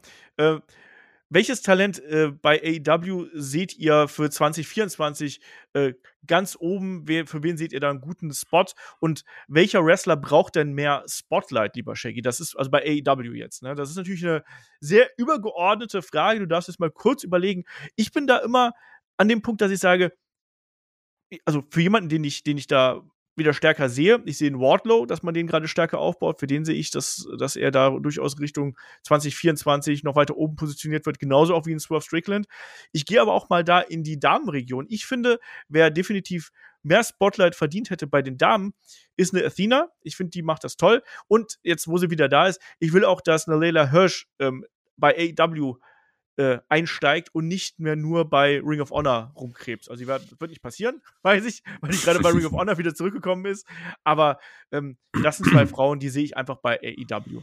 Ja, ähm, und äh, natürlich wird eine Jamie Hater auch zurückkommen äh, im Ja, nächsten Jahr und die wird dann die Damendivision wieder tragen. Ähm, also die ist auf jeden Fall ein großer Name. Bei den Herren, ähm, da glaube ich, also weiß nicht, mehr Spotlight, man setzt ja schon auf, auf ein paar Leute, aber ich habe gerade Swerve Strickland erwähnt, ähm, der äh, wird, glaube ich, äh, durchstarten und ich bin ja immer noch der Meinung, Jetzt hat man die Geschichte ein bisschen verändert. Wenn MJF ähm, Heel geblieben wäre, hätte ich, äh, habe ich das schon mal vor vielen Monaten gesagt, wäre es für mich Orange Cassidy gewesen, der den irgendwann hätte entthronen sollen. Weil ich glaube, das ist auch jemand, der Main Event funktionieren kann, so wie der auch mittlerweile dargestellt wird. Ähm, man hat einige Leute, die, die, die man jetzt unter Vertrag hat, denen man vielleicht ein bisschen mehr Spotlight geben könnte. Ähm, aber man hat ja auch viele Stars, die so ein bisschen wieder unter, äh, ein bisschen runtergegangen sind. Und John Moxley, der wird auch wieder irgendwann oben mit angreifen, glaube ich. Aber der hat momentan auch eine Position, die auch ganz, ganz gut zu ihm passt. Und ich glaube schon, ähm, Darf ich kurz Also- reingrätschen? ja, Äh, wie siehst du äh, Leute wie Roderick Strong oder auch The Kingdom? also Ich finde Ja, ja Matt Taven sehr unterhaltsam. Ich finde, der hat, der hat was Besonderes. äh, Der hat was Augen. Besonderes und dem hat da auch die WWE damals ja auch schon ein Angebot gemacht. Und, äh, ich war damals sehr überrascht, dass äh, der mit zusammen auch noch mit Mike Bennett dann zu AW gewechselt ist. Denn der hat wirklich irgendwie was Besonderes und der hat was, was, was Gutes und ich glaube schon, ähm, dass man da vielleicht mal auf den irgendwann setzen kann. Roderick Strong ist einer ich würde schon sagen, einer der besten Wrestler der Welt. So im Ring. Im Ring ist der schon richtig, richtig gut. Und mit der kann mit jedem ein richtig gutes Match abliefern. Und charismatisch hat er sich auch ein bisschen entwickelt. Ich mag die Geschichte sehr, ähm, die man aktuell erzählt. Die wäre sicherlich noch cooler, wenn Adam Cole mit dabei wäre, der äh, ja leider verletzt ausgefallen ist. Ich finde das schon gut. Next Strong. Ähm, aber so, ich, es ist halt trotzdem keiner, der dann äh, im Main Event stehen wird. Dazu fehlt einem einfach ähm, ja am, am Mike noch so, so ein bisschen insgesamt was. Aber ich, die, die Geschichte ist schon gut und gerade ähm, Matt Taven ist jemand, äh, ja, der, wo ich glaube, da, da kann man auch irgendwie was mit dem machen. Kyle Fletcher vielleicht auch mal zu erwähnen. Auch das ist jemand. Ich habe hab noch zwei, zwei Namen mehr. Ich hätte Kyle Fletcher hätte ich auch genannt. Ja. Äh, ich habe noch, ich hab noch hier äh, aus, dem, aus dem Bullet Club. Was ist denn mit Juice Robinson und Switchblade? Ich meine, Switchblade ist jetzt quasi ja schon im Main Event angekommen, in der Fehde mit äh, MJF. Aber was ist denn mit einem äh, mit dem Juice? Ah, Schwieriges Also. Thema, okay. nee, kein schwieriges Thema. Ich, äh, habe jetzt, äh, ich habe gar nichts gegen Juice Robinson, aber das ist das für mich niemand, der ganz oben irgendwie hingehört. Also das Juice Robinson hat eine ist ein ist ein solider Mitkader, ähm, der hat auch, also ich finde auch ich mag den irgendwie, der hat einen interessanten Look, ähm, der hat eine ganz komische Froschstimme und äh, das ist so vieles, was ich irgendwie ganz seltsam an dem finde, was ihn aber auch interessant macht. Aber zum jetzigen Zeitpunkt, so wie er auch dargestellt wird, sehe ich jetzt nicht mehr in ihm, als er es aktuell auch hat. Also es kann sich auch verändern, weil es ist ein solider Wrestler, ähm, der hat irgendwas, aber so für mich reicht es im Moment noch nicht für mehr. Ja, ich, ich, ja, wie gesagt, ich finde, der hat, der hat schon irgendwas und er. Er hat auf jeden Fall Tony Storm, das da soll, soll man schon mal sagen, da hat er schon mal was erreicht. Ja. Die stört auch die Froschstimme nicht, meinst du? Ja. Ja. Ähm, nein, aber ich meine, da sind ja einige Namen dabei. Ich meine, auch ein Ricky Starks, der wird nicht auf ewig äh, mit äh, Big Bill im Tag-Team zusammenbleiben. Ich glaube, das ist auch jemand, der dann irgendwann da ausbrechen Ganz klar, kann, ja. jetzt aber einfach da seinen Spot hat. Ähm, da sind schon einige Namen dabei, für die man aber erstmal eben auch die passende Geschichte und die passende Charakterentwicklung finden muss. Aber es sind eben auch sehr oft die üblichen Verdächtigen, von denen wir jetzt, glaube ich, schon seit, also ein Ricky Starks haben wir es ja schon seit Jahren auf dem Plan. Ja. Der, der wird nächstes Jahr startet durch. Ja, ja, dann, dann halt nächstes Jahr. Oder vielleicht auch ich habe hab noch einen üblichen Verdächtigen. Powerhouse Hobbs, auf jeden Fall auch Ja. jemand, glaube ich, äh, mit dem man auch deutlich mehr noch machen kann. Und ich glaube auch, auch wird. Man ist ja schon auf dem guten Weg. Und ich glaube auch die ganze generell die Don Callis-Familie, Sammy Guevara ja noch dazu, Kyle Fletcher, der ja jetzt auch noch als, weiß nicht, Praktikant, ich weiß nicht genau, was wie seine äh, Be Berufsbezeichnung da ist. Als, Auszubildender. als junger Don Callis, äh, finde ich auch irgendwie so, zumindest letztes Mal, als er mit dem Anzug irgendwie da war, auch das funktioniert in, in Takeshita. Also da hat man auch schon wirklich ein paar Leute, denen auch die, die, denen, mit denen man in Zukunft auf jeden Fall auf größeren Faden wandern wird. Ähm, er fragt auch noch hier der Demon, ähm, fehlen euch bestimmte Abgänge bei AEW, lieber Shaggy? Wir haben jetzt Jade Cargill ist nicht mehr da, wir haben Lexis King bei NXT. Fehlt dir da jemand bei AEW? Ähm, ja, Chet Kagel ist auf jeden Fall ein Verlust, ohne Zweifel. Ähm, und Brian Pillman Jr. oder Lexus King, wie er jetzt auch heißt, ist ähm, kein Verlust, obwohl ich den ja auch mag und sein Vater ganz, ganz besonders mochte. Ähm, aber der ist absolut überhaupt kein Verlust für AEW. Äh, hat sich ein bisschen gemacht, ähm, aber ich glaube, ich habe auch jetzt schon genug Lexus King gesehen, äh, aktuell bei NXT. Reicht mir schon nach zwei Wochen. Aber auf jeden Fall hat er sich zum Positiven hin verändert. Mal gucken, wie es da weitergeht. Aber für AEW ist es kein großer Verlust. Der ganz klar größte Verlust, ähm, den man immer wieder erwähnen muss. Und nicht nur der größte Verlust für AEW, sondern gleichzeitig der größte Gewinn für WWE überhaupt ist Cody Rhodes. Da ist ein, das ist ein herber Verlust gewesen, der sch- schmerzt mehr als alles andere, weil er einfach auch WWE ähm, was gebracht hat, was die nicht mehr hatten. So ein Top-Face, so einen großen Namen, ein Mainstream-Star auch, der einfach ähm, bei der WWE äh, auch richtig eingesetzt wird. Der hat WWE wieder zu neuen Sphären gehoben, muss man ganz klar sagen. Also allein durch seine Anwesenheit hätte ich nicht gedacht, dass das so funktioniert.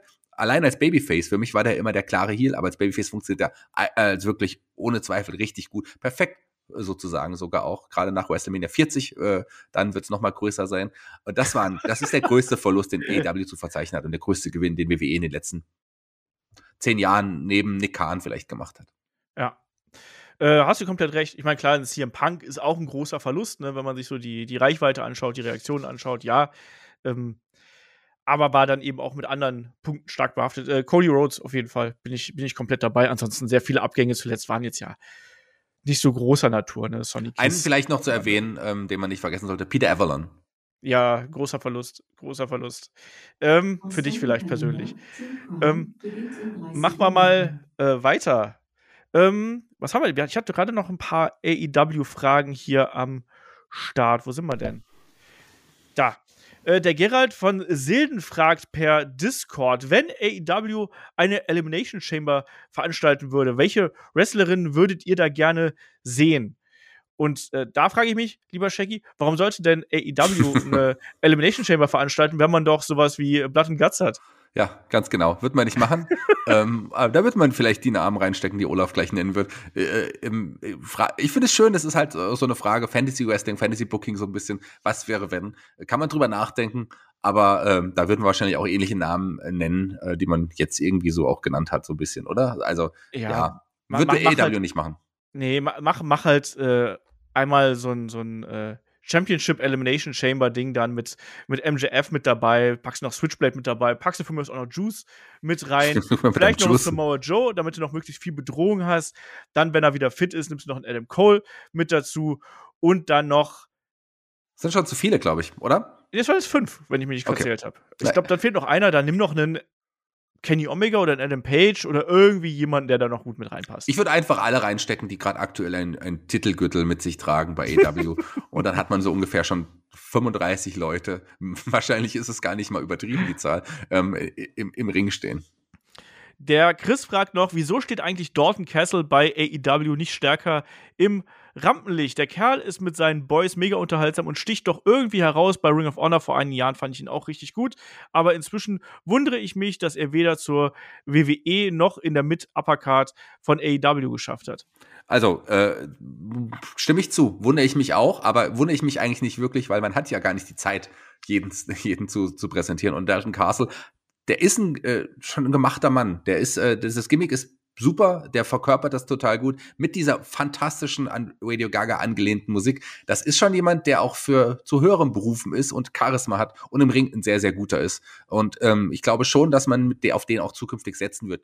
Vielleicht kein Main Eventer bei AEW, vielleicht das nicht, aber so ein, ein TNT-Title oder ein International-Title Run und dann vielleicht wirklich aufgebaut, dann doch noch zu mehr, ähm, dann könnte funktionieren, aber man hat einfach so viele Leute. Ähm, man hat mit, äh, mit ähm, Switchblade auch lange gewartet, äh, bis es gepasst hat.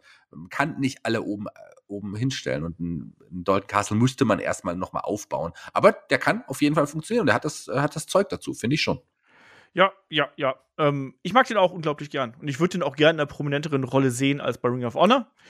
Und ich hoffe auch, dass man den da jetzt erstmal zwischenparkt und wenn man da eine Möglichkeit hat, den bei AW einzusetzen, dass man den dann wieder hochzieht. Bin ich komplett dafür. Ja, der wird ja jetzt in den letzten Wochen war ja gelegentlich auch immer wieder zu sehen. Also, ja. Ähm, ja. Also, klar, da wird auch noch mal mehr kommen. Glaub schon. Ja. Hoffen wir es mal, hoffen wir es mal. Also, dann machen wir weiter. Der Ultimate Warrior hat noch per Discord gefragt, welchen ehemaligen Weggefährten von Sting tauchen denn bei AEW noch auf? Wir hatten jetzt Ric Flair. Wäre ein Hulk Hogan denkbar? Und sollte Sting eigentlich sein letztes Match gewinnen oder verlieren? Äh, ich fange mit der letzten Frage an. Natürlich sollte er sein letztes Match gegen Darby Allen äh, verlieren und die Fackel übergeben und dann sagen: Hier so, du bist jetzt, äh, du gehst jetzt weiter den Weg, den ich eingeschlagen habe. Darby, so. Mein Sohn. Und das nicht mit einem Heel-Turn von Darby irgendwie im Vorfeld oder im Nachhinein. Das brauchen wir nicht. Ähm, das brauchen wir nicht. Und dann sollte man Darby vielleicht auch in den Main Event äh, wieder zurückpushen und da auch mal einen Weg gehen. Wenn der verletzungsfrei bleibt, was er ja sowieso nicht bleibt, aber wenn er zumindest so verletzungsfrei ist, dass er wresteln kann, ähm, dann sollte man diesen Weg auch so gehen. Und man wird bestimmt ein paar alte Weggefährten von Sting nochmal sehen, ob man dann jetzt einen Lex Luger holt. Den müsste man eigentlich, weil das ist der größte Weggefährte eines Stings, oder? Ja, ja, bin, bin ich komplett bei dir. Also neben Ric Flair natürlich, ne? Aber bin ich komplett bei dir. Aber Lex Luger war jetzt ja zuletzt auch bei WWE zum ersten Mal zu sehen, bei The Bump. Und da haben wir auch schon die ersten gesagt, ach, guck mal, äh, Lex Luger vielleicht in die Hall of Fame nächstes Jahr. Mal gucken, wo der, wo der landen wird. Weil ich habe gerade so ein bisschen das Gefühl, dass WWE und AEW, die, die battlen sich so ein bisschen um die Legenden, die sie noch irgendwie haben wollen, die sie unter Vertrag nehmen können, oder?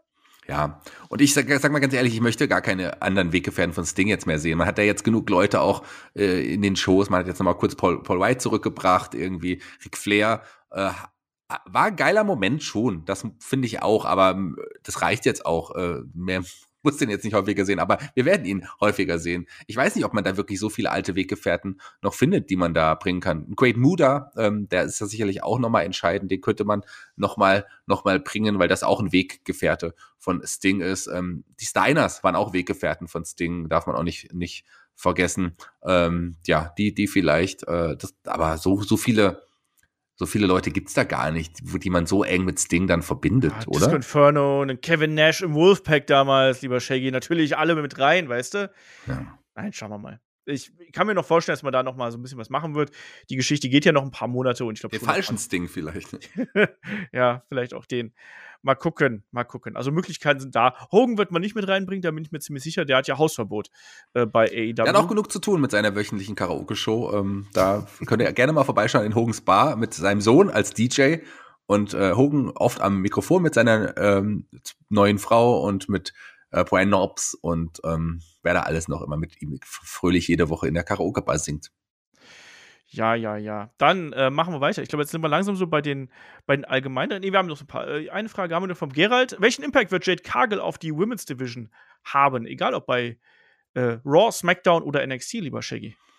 Welchen Impact, das äh, werden wir sehen. Das können wir noch nicht sagen, aber sie wird auf jeden Fall als großer Star präsentiert. Und ich finde, sie hat schon Impact auch bei AW hinterlassen und auch gemacht.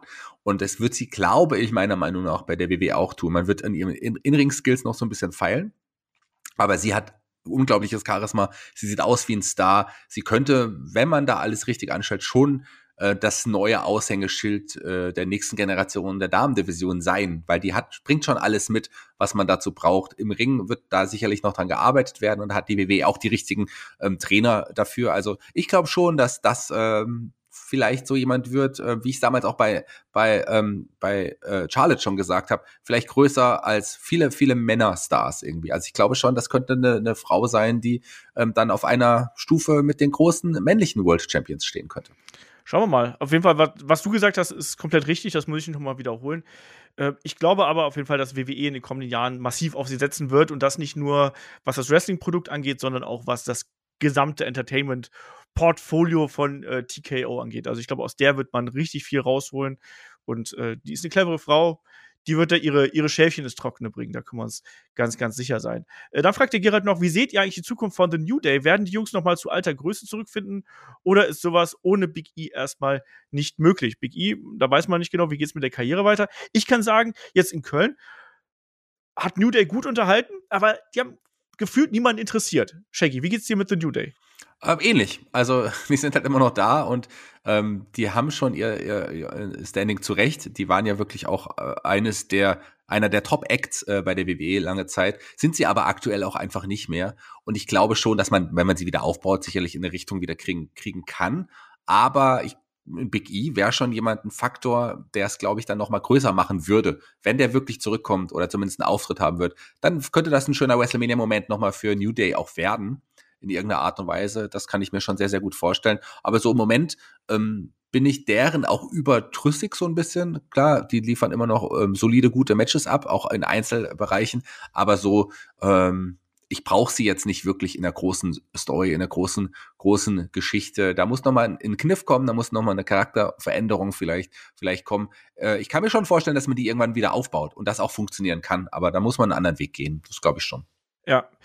Ähm, das glaube ich eben auch. Also der, der, der, der äh, Happy New Day Zug, der ist jetzt erstmal so ein bisschen abgefahren. Die Leute nehmen die noch mit und sagen, ja, ist nett, die zu sehen und die mögen wir beide, aber sind wir ehrlich, diesen Charakter kennen wir jetzt eben auch schon seit zig Jahren. Und deswegen sind die Leute auch langsam leid. Das ist halt einfach so. Das, der, der, Charakter ist jetzt kalt und sie haben ja auch keine große Story so in dem, in dem Sinne. Ähm, wie du richtig gesagt hast, ich glaube, du kannst New Day wieder fresh machen und das ist entweder, dass du die Heel turnst und dann auf eine kreative Art und Weise die ehemals guten Jungs, die sind ja als Heels gestartet, dürfen wir nicht vergessen, aber sind dann ja zum, zum Babyface geturnt worden und haben dann richtig gut funktioniert. Ähm, entweder turnst du Heel oder du splittest sie. Ich würde sie lieber Heel turnen lassen, weil ich bin ehrlich, ich sehe weder in Xavier Woods, der ein toller Wrestler und Entertainer ist, muss man ganz klar hier nochmal hervorheben, noch aber auch in Kofi Kingston sehe ich jetzt nicht Leute, die auf Dauer eine große Rolle noch bei WWE spielen werden. Also das, also im Sinne von, die wirst du nicht mehr in neue hohe Kartregionen pushen können, sondern es sind beides maximal mit Kader und in der Art und Weise, wie sie da sind, auch relativ austauschbar und dadurch, dass sie eben schon so lange dabei sind, hast du eben das Risiko, wie lange werden die wirklich angenommen? Und ich glaube, da würde, würde ich als Verantwortlicher eher probieren, neue Gesichter zu pushen, mit Hilfe von denen, als die in die Spitze zu pushen. Oder wie siehst du das? Ja, sehe ich ganz genauso. Äh, du hast es gesagt, ich habe es ja eben im Vorfeld auch schon gesagt. So ist es, äh, so wird äh, muss man muss aber muss man schauen, wie es weitergeht. Aber ich glaube, Big E, wenn der nochmal zurückkommt, dann wird man auf jeden Fall mit New Day nochmal was Großes machen müssen auch. Ja. Der Kek hat noch gefragt, ist der Stellenwert von WrestleMania mittlerweile fast schon zu hoch? Wenn es äh, um Roman geht, kommt gefühlt nur noch ein Wechsel, also ein Titelwechsel, äh, bei WrestleMania in Frage. Ich kann das zwar irgendwo verstehen, allerdings neigt sich ja, bla bla, das haben wir schon erzählt. Aber wie siehst du ähm, den Stellenwert von WrestleMania, Shaggy? Ja, WrestleMania ist einfach die größte Wrestling-Veranstaltung des Jahres, ohne Zweifel. Einfach mehr als nur eine Wrestling-Veranstaltung. Das ist der Super Bowl äh, des Wrestlings. Das ist einfach was Großes. Man kreiert WrestleMania-Momente äh, und, und, und die braucht es auch. Und klar ist es irgendwie äh, auch komisch zu wissen, zu wissen, würde ich ja fast behaupten, dass der Titelverlust von Roman erst bei WrestleMania stattfindet, weil man einfach diesen großen WrestleMania-Moment äh, ja erleben und kreieren möchte. Und ähm, das ist vielleicht ein bisschen, bisschen komisch, aber auf der anderen Seite, WrestleMania ist einfach enorm groß, ist einfach enorm wichtig. Das ist das Ereignis des Jahres. Es gibt nichts, was genauso groß ist wie WrestleMania. Selbst drei Royal Rumbles zusammen sind nicht so groß wie WrestleMania. Also es ist halt auch nun mal so. Das ist das Ereignis des Jahres. Das ist das, was, wo jeder Wrestling-Fan gerne mal sein möchte. Mein Wunsch war es immer mal, zumindest einmal bei WrestleMania zu sein. Ich habe mir diesen Wunsch erfüllt und ähm, ich glaube, im Wrestling habe ich jetzt damit auch alles erreicht als Fan. ähm, äh, das zweite, äh, ich kann höchstens nur noch mal zu WrestleMania gehen. Viel größer kann es eigentlich gar nicht werden. Und, du kannst ähm, auf der Bühne von WrestleMania stehen, lieber Shaggy. Das ist dann der nächste Schritt. Das stimmt, das könnte ich, könnte ich machen, aber äh, ist halt auch ein Zeitfaktor bei mir irgendwie. So, ja, also. Willst du halt einfach nicht ja, ich schaff's einfach zeitlich nicht. Und außerdem muss dann ja, muss es finanziell dann auch, dann auch passen. ähm, da muss ich mindestens das verdienen, was ich bei Headlock verdiene. und wissen alle, das, das wird WWE sich nie leisten können. Ja, so, Niemals. Wahrscheinlich, wahrscheinlich nicht. Aber ähm, das äh, klar, also der WrestleMania hat äh, zu Recht diesen großen Stellenwert. Ohne WrestleMania WrestleMania 1 oder wie auch immer, würde es Wrestling heute auch so nicht geben, wie es jetzt aktuell ist. Das ist das Ereignis des Jahres und es hat zu Recht diesen Stellenwert. Und es ist auch, glaube ich, richtig, da Roman Reigns zu entthronen. Ja, das denke ich auch. Ansonsten hast du zu der Frage alles gesagt, was ich hätte sagen wollen. Ähm, ja, Shaggy, und wo wir aber gerade schon beim Thema WrestleMania angelangt sind, da können wir auch noch die Fragen vom Tangaluga hier dran nehmen. Der fragt zum einen, hatte WrestleMania 2 eigentlich drei gleichwertige Main Events? Die Show fand ja in drei Hallen statt oder war Hogan gegen Bundy der offizielle Main Event? Also, ah. ja, du. Ja, dann fang du an. Oder was, nee, äh, was waren also denn die anderen beiden Main Events? ne, man, man, wie, wie er sie richtig gedacht hat, ne? Also es waren ja quasi drei Shows. Äh, eins im Nassau Coliseum, einmal im Rosemont Horizon, Horizon und dann im Los Angeles Memorial Sports Arena, wo dann ja auch Hogan gegen King Kong Bundy im äh, Steel Cage stattfand. In den beiden anderen Hallen hat man schon probiert, auch sowas wie ein Main Event zu präsentieren. Also äh, in Nassau war es sowas wie äh, Mr. T gegen Roddy Piper.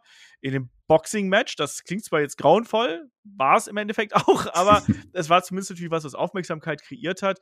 Und bei der anderen Card im Rosemont Horizon hat man natürlich zum einen diese große Battle Royale gehabt mit WWF gegen NFL. Auch das war damals eine große Sache. Und im äh, Main Event, sozusagen, also im letzten Match des Abends, hatte man dann noch die British Bulldogs gegen das Dream Team. Auch das war natürlich dann eine, eine große Geschichte um die Tag Team Titles. Also man hatte auf jeder Card auf jeden Fall ein äh, großes Title Match und hat eben dann versucht, sozusagen so diese besonderen Matches zu verteilen. Aber klar, der nominelle Main Event von WrestleMania 2 ist natürlich Hogan gegen King Kong Bundy. Ja. Das muss man hat, klar sagen. Hat ja auch die, die Show äh, in der Ausstrahlung abgeschlossen auch und, genau. und ähm, war ja auch ein war auch Hogan im Main Event, also Hogan, der, der Wrestler überhaupt, der, der die Liga auch getragen hat. Also klar, äh, war, war das schon ein interessantes Konzept auch, äh, was man da so probiert hat, äh, die, die quasi in drei Hallen parallel, mehr oder weniger, ähm, und dazu daraus eine Show zu machen. Fand ich schon interessant, aber so, das hat man danach ja auch nie wieder so wirklich probiert. Und Hogan und Bundy waren ganz klar der Main Event für diese Show. Für Bundy ganz toll. sicherlich dann auch zu sagen, ich verstand im Main Event von WrestleMania und, und so ist es halt auch, ja. Ja. Äh, dann fragt er hier noch, ähm, hat irgendeine der Beteiligten jemals was zum WrestleMania 35 Main Event Botch Pin gesagt, als Rondas Schulter nicht durchgehend auf der Matte waren? War das vielleicht sogar so gewollt, um daraus eine Story zu machen? Also wir erinnern uns WrestleMania 35, da war der Triple Threat Main Event, äh, Becky Lynch, Ronda Rousey gegen Charlotte Flair. Finish war ein bisschen gebotcht.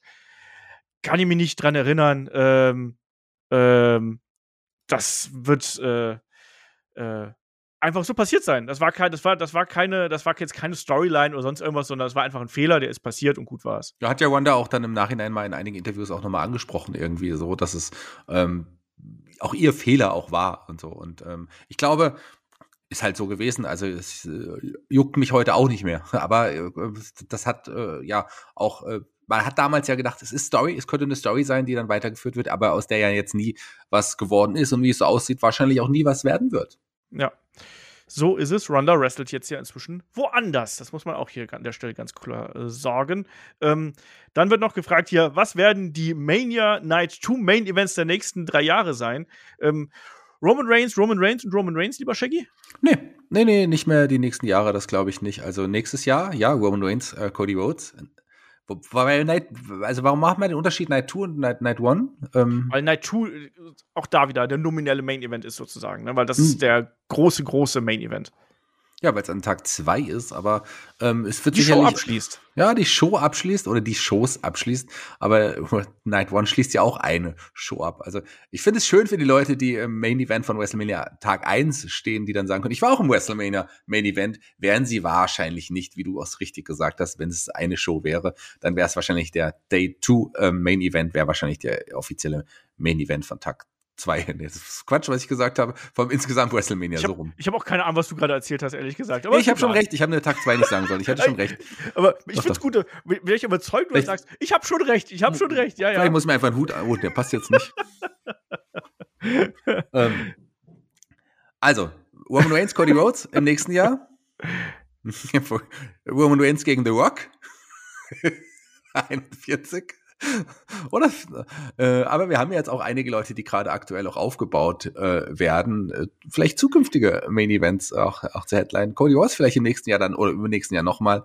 Ähm, es ist schwierig, das jetzt zu sagen. Ich glaube, man wird vielleicht nach WrestleMania 40 auch mal vermehrt auf äh, neues Talent setzen oder Talent, das man noch aufbaut in Richtung großen Stars. Und da hat man ja einige, bei denen man es machen kann. Einige ähm, werden vielleicht auch noch dazu kommen, die perspektivisch äh, WrestleMania 40 Headline können. Ich sag mal, ich würde gern Ilya im WrestleMania Main Event sehen. Ich auch. Ich äh, habe aber tatsächlich gerade drüber nachgedacht, ob nicht für WrestleMania 41 oder 42 Gunther gegen Cody Rhodes würde ich nehmen sag ich mal. Hätte ich Bock drauf. Ansonsten, wie du schon gesagt hast, für drei ja, Jahre. Gunther wird ja, Gunther wird ja dieses Jahr ähm, oder nächstes Jahr äh, auch, ein, ein, ich glaube schon, wenn das so weitergeht, wie man die Geschichte gerade erzählt, wird es Gunther gegen Seth Rollins sein. Und da wird, könnte Gunther sich den, den World Title zumindest holen. Das kann ich mir auch sehr, sehr gut vorstellen im nächsten Jahr. Oder man bringt Gunther endlich auch gegen Brock. Das kann ich, kann, kann auch sein, weil ich glaube schon mit dem, so wie man den beschützt und aufgebaut hat und auch in den Shows noch ein, einsetzt. Ähm, ich sag mal so, The Miss wird es nicht sein, der Gunther entthront.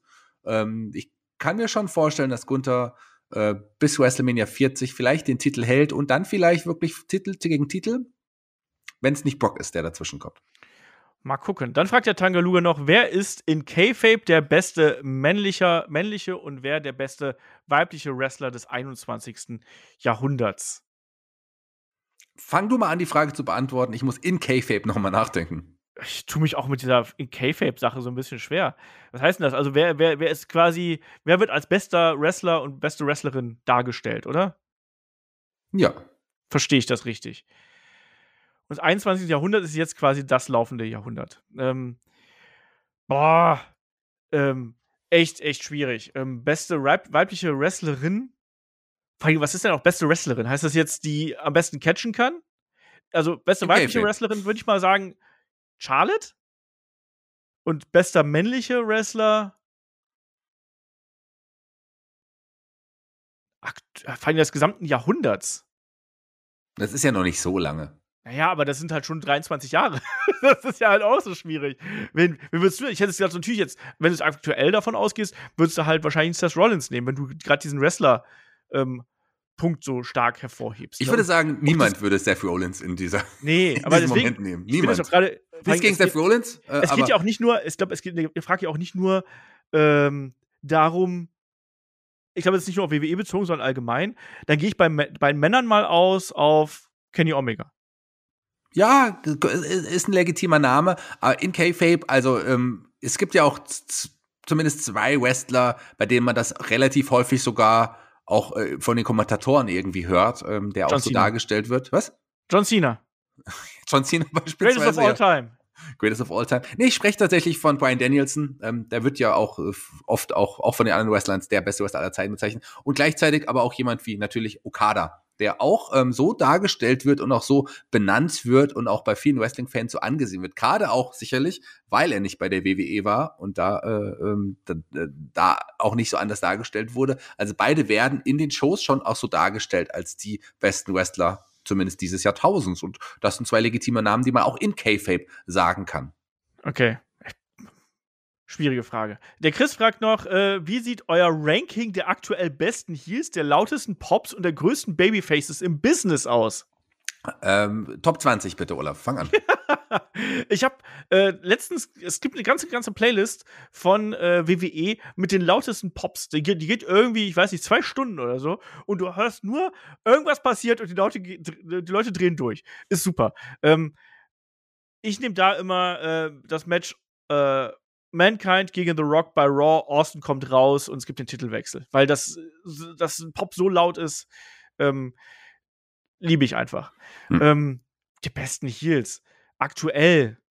Ja, ganz klar. Christian, Christian Cage. Cage. Ich habe ja. mir gedacht, du sagst. Ja. Also da kann man auch nichts anderes sagen. Nee, dann, MJF ist es ja nicht mehr. Ja, eben. Also lange hätte man MJF wahrscheinlich gesagt. Jetzt ist es auf jeden Aber Fall für mich Christian Cage. Dann da, vielleicht da, Roman Reigns, oder? also die besten Heals aktuell sind eindeutig das House of Torture, lieber Shaggy, weil also ich hasse niemanden so sehr wie das House of Torture. Die, die, die quälen mich wirklich. Und was ist mit Dominic Mysterio? Den kannst du inzwischen auch da oben hinsetzen, oder? Den kannst du oben hinsetzen, aber ich würde das House of Torture so, so äh, langweilig und uninteressant ich die finde, ähm, würde ich sagen, es gibt noch Leute wie äh, Kane, die Harris-Brüder, Val Venus. Kane ist gerade ganz weit oben. Ähm, Ja. Größten Babyfaces, lieber Shaggy. Wer ist das größte Babyface aktuell? Ähm, ja, auch da glaube ich, würde ich ganz klar sagen, Cody Rhodes äh, ist aktuell das größte Babyface. Ähm, zumindest bei der WWE ganz klar. Ähm, ja, ich glaube nicht nur bei der WWE. Der ist, glaube ich, äh, aktuell weltweit das größte Babyface. Sieht man ja auch am Merch, äh, Merch, äh, Merch-Verkauf. Also ganz Moment, klar. Aber da ist LA Knight vorne. Na? Ich sag, ich sag, ich bin nicht eingefroren. ich bin nicht so still. Also, Ellen Knight kann man nicht als das größte Babyface aktuell bezeichnen. Der ist ein Me Megastar, wie er selber sagt, yeah. Und er ist unterhaltsam und er kommt auch gut an. Aber ich muss leider sagen, das ist niemand, der langfristig gesehen, und damit meine ich länger als ein Jahr, zumindest glaube ich das. Also, ich äh, mag ihn sehr, sehr gerne und lass mich gerne eines Besseren belehren. Okay. Das ist niemand, der lange oben stehen wird. Ganz oben. Okay. Machen wir mal weiter. Ähm, wir haben noch so ein paar, so ein paar Schlussfragen hier. Ähm, der David fragt noch per YouTube: Sollte man beim kommenden Rumble endlich mal neue Leute, ähm, die vorher noch nichts im Main Event gemacht haben, gewinnen lassen, um die mal auszuprobieren, ob sie dort funktionieren? Ich finde es schade, dass immer wieder etablierte Namen quasi das Ding gewinnen und nicht äh, mal eine Überraschung stattfindet. Naja, man hat ja schon auch einige Überraschungen auch, auch, auch gehabt. Ähm, mal gucken. Also im nächsten Jahr, ich glaube nicht, dass man Cody wieder den Sieg geben wird bei den Herren. Bleiben wir mal bei den Herren. Man muss den anders aufbauen. Ich glaube nicht, dass man ihn über einen Rumble-Sieg den, den, den Titelmatch geben sollte. Und ähm, da kann es hier wirklich jemand, und ich wiederhole es gerne, äh, Gunther auch sein. Gut, der ist auch Mhm. mittlerweile ein aufgebauter Name. Aber warum gibt man denen nicht den, den Rumble-Sieg und so die Möglichkeit bei WrestleMania gegen Seth Rollins oder wen auch immer dann auch anzutreten? Ich glaube, das wäre auch ne, ein guter Schachzug. Und man hat ja auch bei den Damen schon auch mal die äh, Leuten wie Asuka oder so, die ja noch nicht so richtig etabliert war, auch mal, ein- oder zumindest im Main Roster. Ähm, ja. ja, da, du hast vollkommen recht, eigentlich schon etabliert war. aber, aber es ist natürlich, wäre mal schön, ähm, auch jemanden wirklich, das sehe ich sich ganz genauso, den Sieg zu geben, mit dem man nicht so als Top-Favorit rechnet. Aber man muss sagen, Royal Rumble-Sieg bedeutet ja gleichzeitig Titelmatch bei WrestleMania. Und da ist natürlich schwierig, dann jetzt hier zu sagen, hier, Chad Gable, du bist ein toller Typ, Ja. gewinn doch mal den Rumble, weil der, auch wenn der sicherlich ein fantastisches Match bei WrestleMania abliefern würde und äh, vielleicht auch so ein bisschen zeitweise als Underdog so funktionieren könnte wie ein ähm, Daniel Bryan in diesem Fall, aber trotzdem ist es niemand, der langfristig im Main Event äh, fest bleiben könnte. Deswegen glaube ich, ähm, dass gerade beim Rumble-Sieg, da muss man schon äh, auf das Booking so ein bisschen achten und da wird man niemanden aufbauen, von dem man jetzt noch nicht so mit gerechnet hat. Ganz genau. Oder du nutzt halt das Rumble-Match selber, um jemanden quasi zu positionieren. Das hat man ja zum Beispiel mit Chris Benoit oder auch mit Rey Mysterio so gemacht. Rey Mysterio, ich habe gerade so die Liste durchguckt. Klar, du hast auch noch so einen Sheamus damals, aber ansonsten hast du wirklich nur etablierte Namen natürlich gehabt. Ne? Und ich glaube, da ist Ray, es war schon so die, die größte Überraschung, die man da so gehabt hat. Fände ich mal auch mal ganz cool, aber wie du schon gesagt hast, inzwischen ist eben auch durch die Größe von WrestleMania, kannst du dann eben auch nicht jeden reinschmeißen, sondern musst ja wirklich schon einen großen Plan haben oder den wirklich dann auf der Road to WrestleMania den Raketenrucksack aufschnallen. Schauen wir mal. Aber fände ich auch ganz, äh, ganz nett auf jeden Fall, wenn man sich da mal was überlegen wird. Dann fragt der Chris noch, fällt euch im Wrestling eine Best of Five oder Best of Seven Serie ein, die bereits vor dem letzten Match geendet ist? Nee, ich kann mich an, ich kann mich an Two out of Three Falls Matches erinnern, die nach Two Falls geendet sind und man war sehr enttäuscht. Aber ansonsten, also sowas kann ich mich tatsächlich nicht erinnern. Du? Dich? Äh, nee, nicht wirklich. Also äh, so viele Best of Seven Series gab es nicht. Wenn dann waren Chris Benoit oder ein Booker oder ein Cesaro oder ein Sheamus mit involviert. Ansonsten kann ich mich jetzt gar nicht so viele erinnern, die dann äh, das war immer nach sieben Matches. Wäre halt witzig, wenn eine Best of Seven Serie einfach mal nach vier Matches beendet gewesen wäre. Das wäre wär schon ganz witzig gewesen. Aber kann mich nicht erinnern. Ich finde es eher ganz spannend, dass David und Chris so viele Fragen stellen. Die hätten lieber mal im Podcast dabei sein sollen, die sie selber beantworten sollen. Die sind halt ein bisschen bequem, weißt du, stellen nur Fragen äh, und wollen an unserem Fachwissen teilhaben. Ähm, dann wird hier nämlich noch, apropos Fachwissen, äh, Kai fragt noch was, oder was?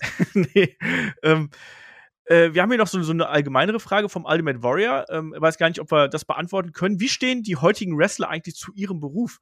Ei, äh, einfach gesagt, habe ich immer den Eindruck gehabt, dass früher, äh, also die 90er und älter, das einfach äh, nur ein Job für die Wrestler war.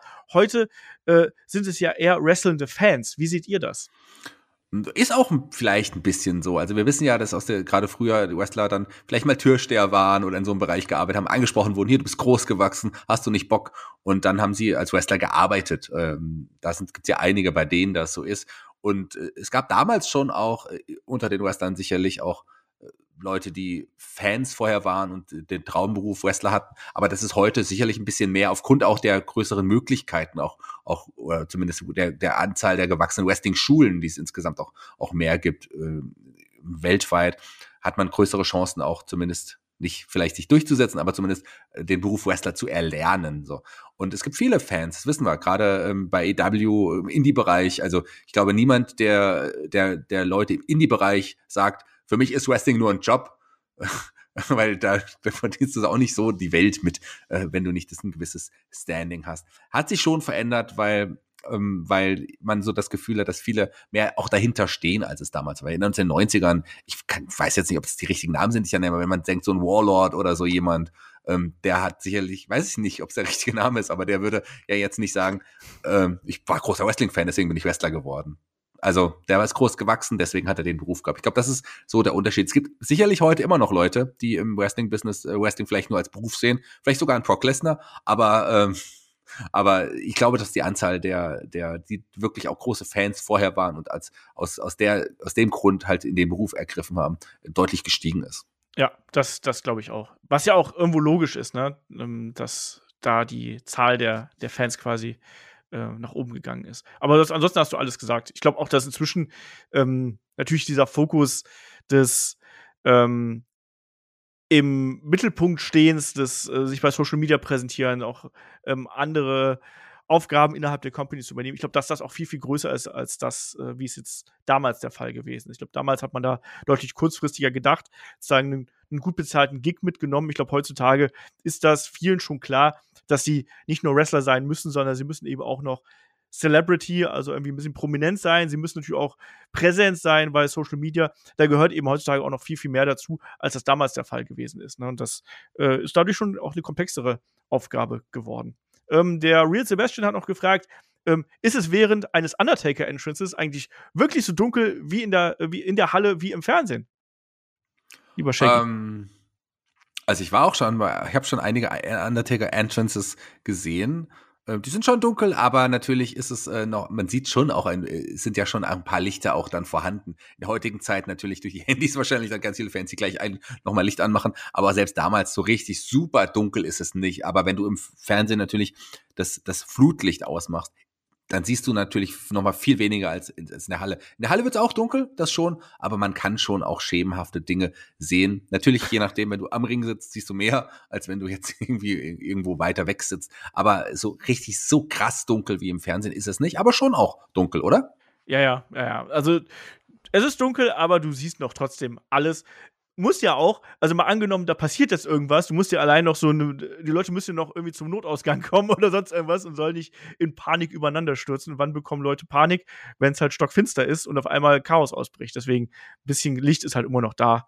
Ähm, das siehst du eben im Fernsehen nicht ganz so.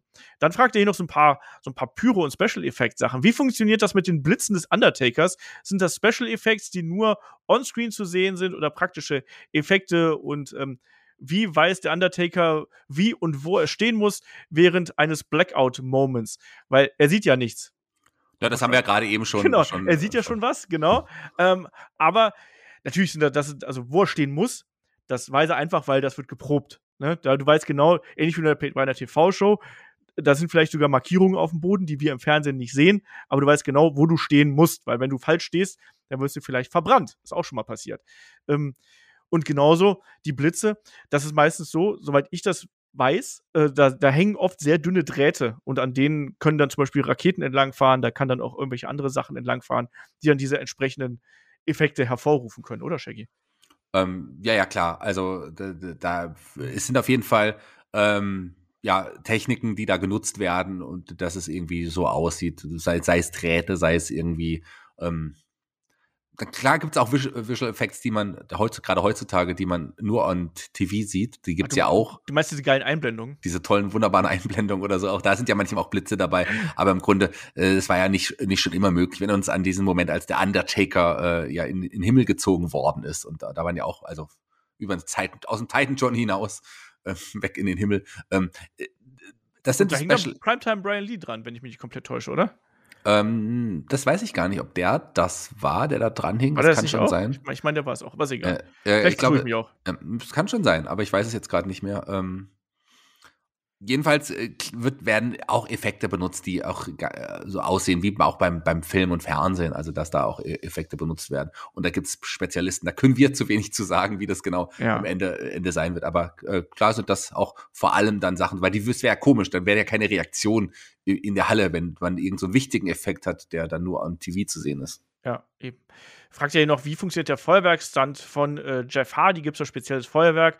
Ja, es gibt zum Beispiel ein spezielles Feuerwerk, zum anderen kannst du das natürlich auch sehr viel über Distanz lösen. Das sieht dann natürlich in der Halle viel, viel spektakulärer aus. Du siehst natürlich auch aus gewissen Blick Blickwinkeln nicht genau, wie weit steht jetzt jemand vom Feuerwerk weg. Wenn du es entsprechend verkaufst, kannst du es nochmal ähm, spektakulärer aussehen lassen. Und zum anderen darfst du auch nicht vergessen, um so Verbrennungen zum Beispiel äh, zu vermeiden. Du kannst die Leute, die können sich ein bisschen eincremen, die können sich ein bisschen nass machen oder wie auch immer. Also da gibt es auch noch Möglichkeiten, dass da nichts passieren kann.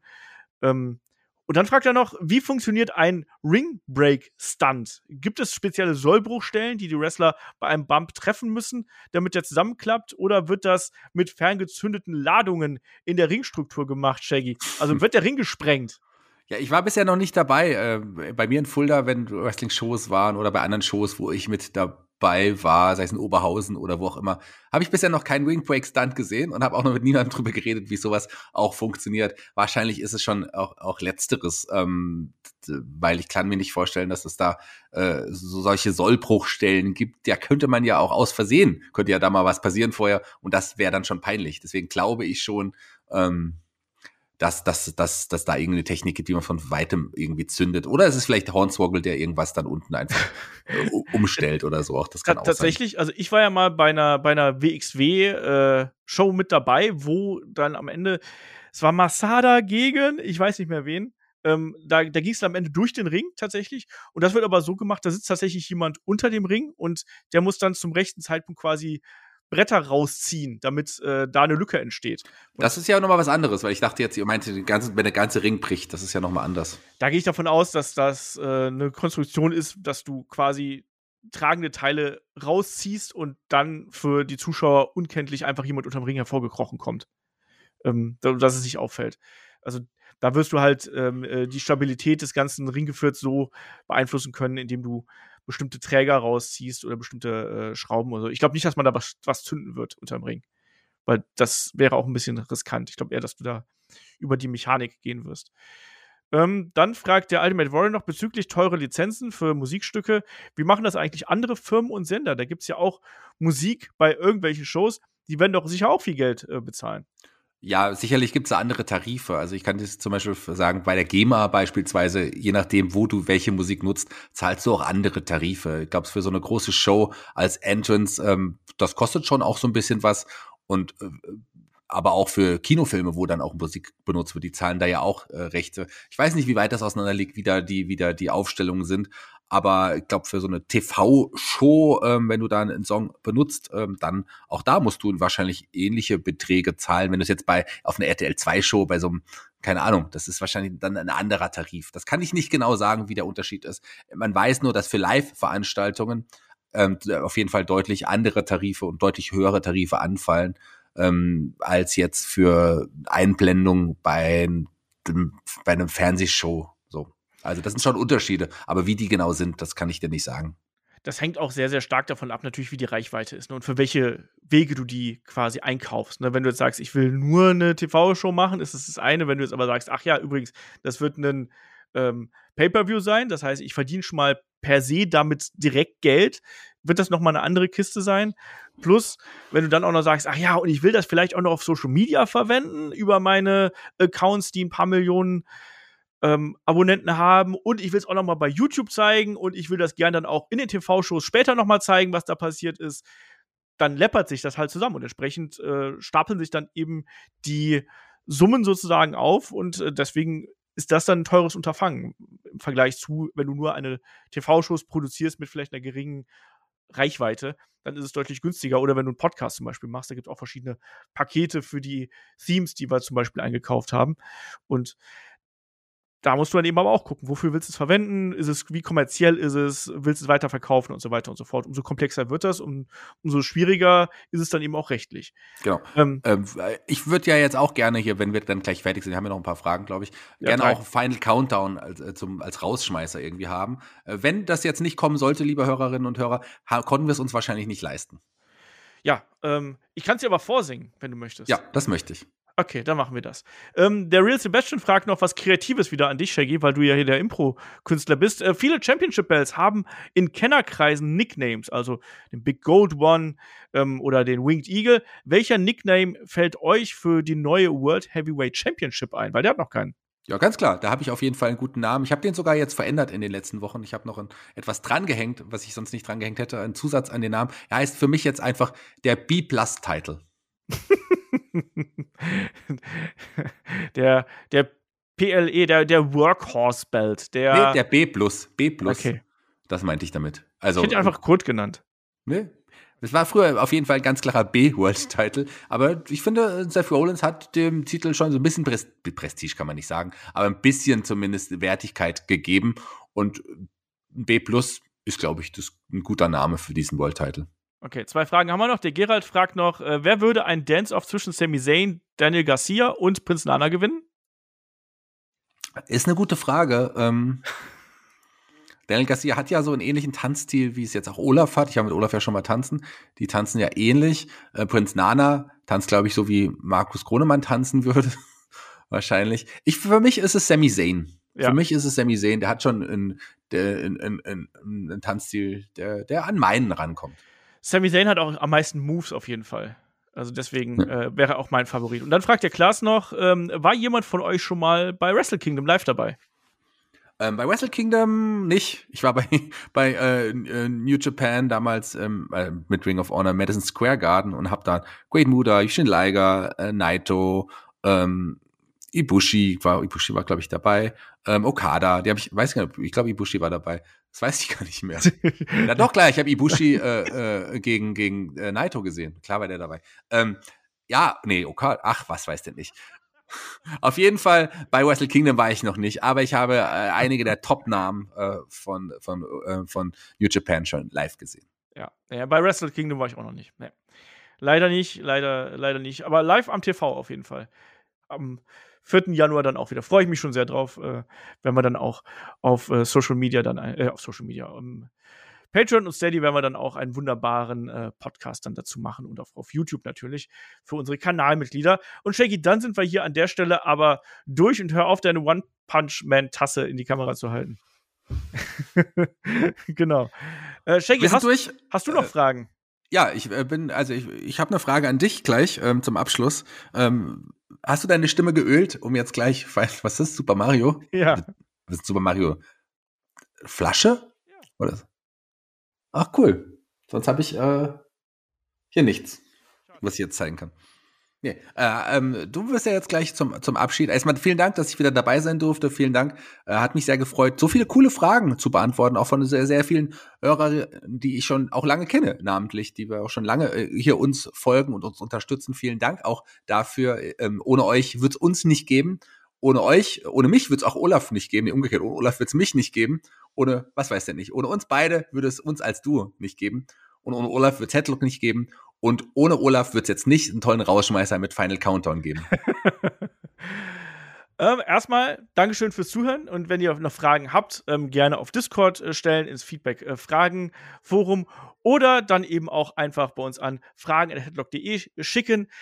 Und dann darf man nicht vergessen, wenn ihr noch mehr haben möchtet von uns, dann schaut gerne bei Patreon, Steady oder bei den YouTube-Kanal-Mitgliedschaften vorbei. Da gibt es jede Menge Bonus-Content. Und ansonsten hören wir uns hier in der kommenden Woche wieder. Da steht dann ja schon die Berichterstattung für AEW Full Gear auf dem Plan. Preview und Review sind dann hier fest eingeplant. Und dann sind wir an der Stelle durch. Ich sag, it's the final countdown. Und bis zum nächsten Mal. Macht's gut. Tschüss.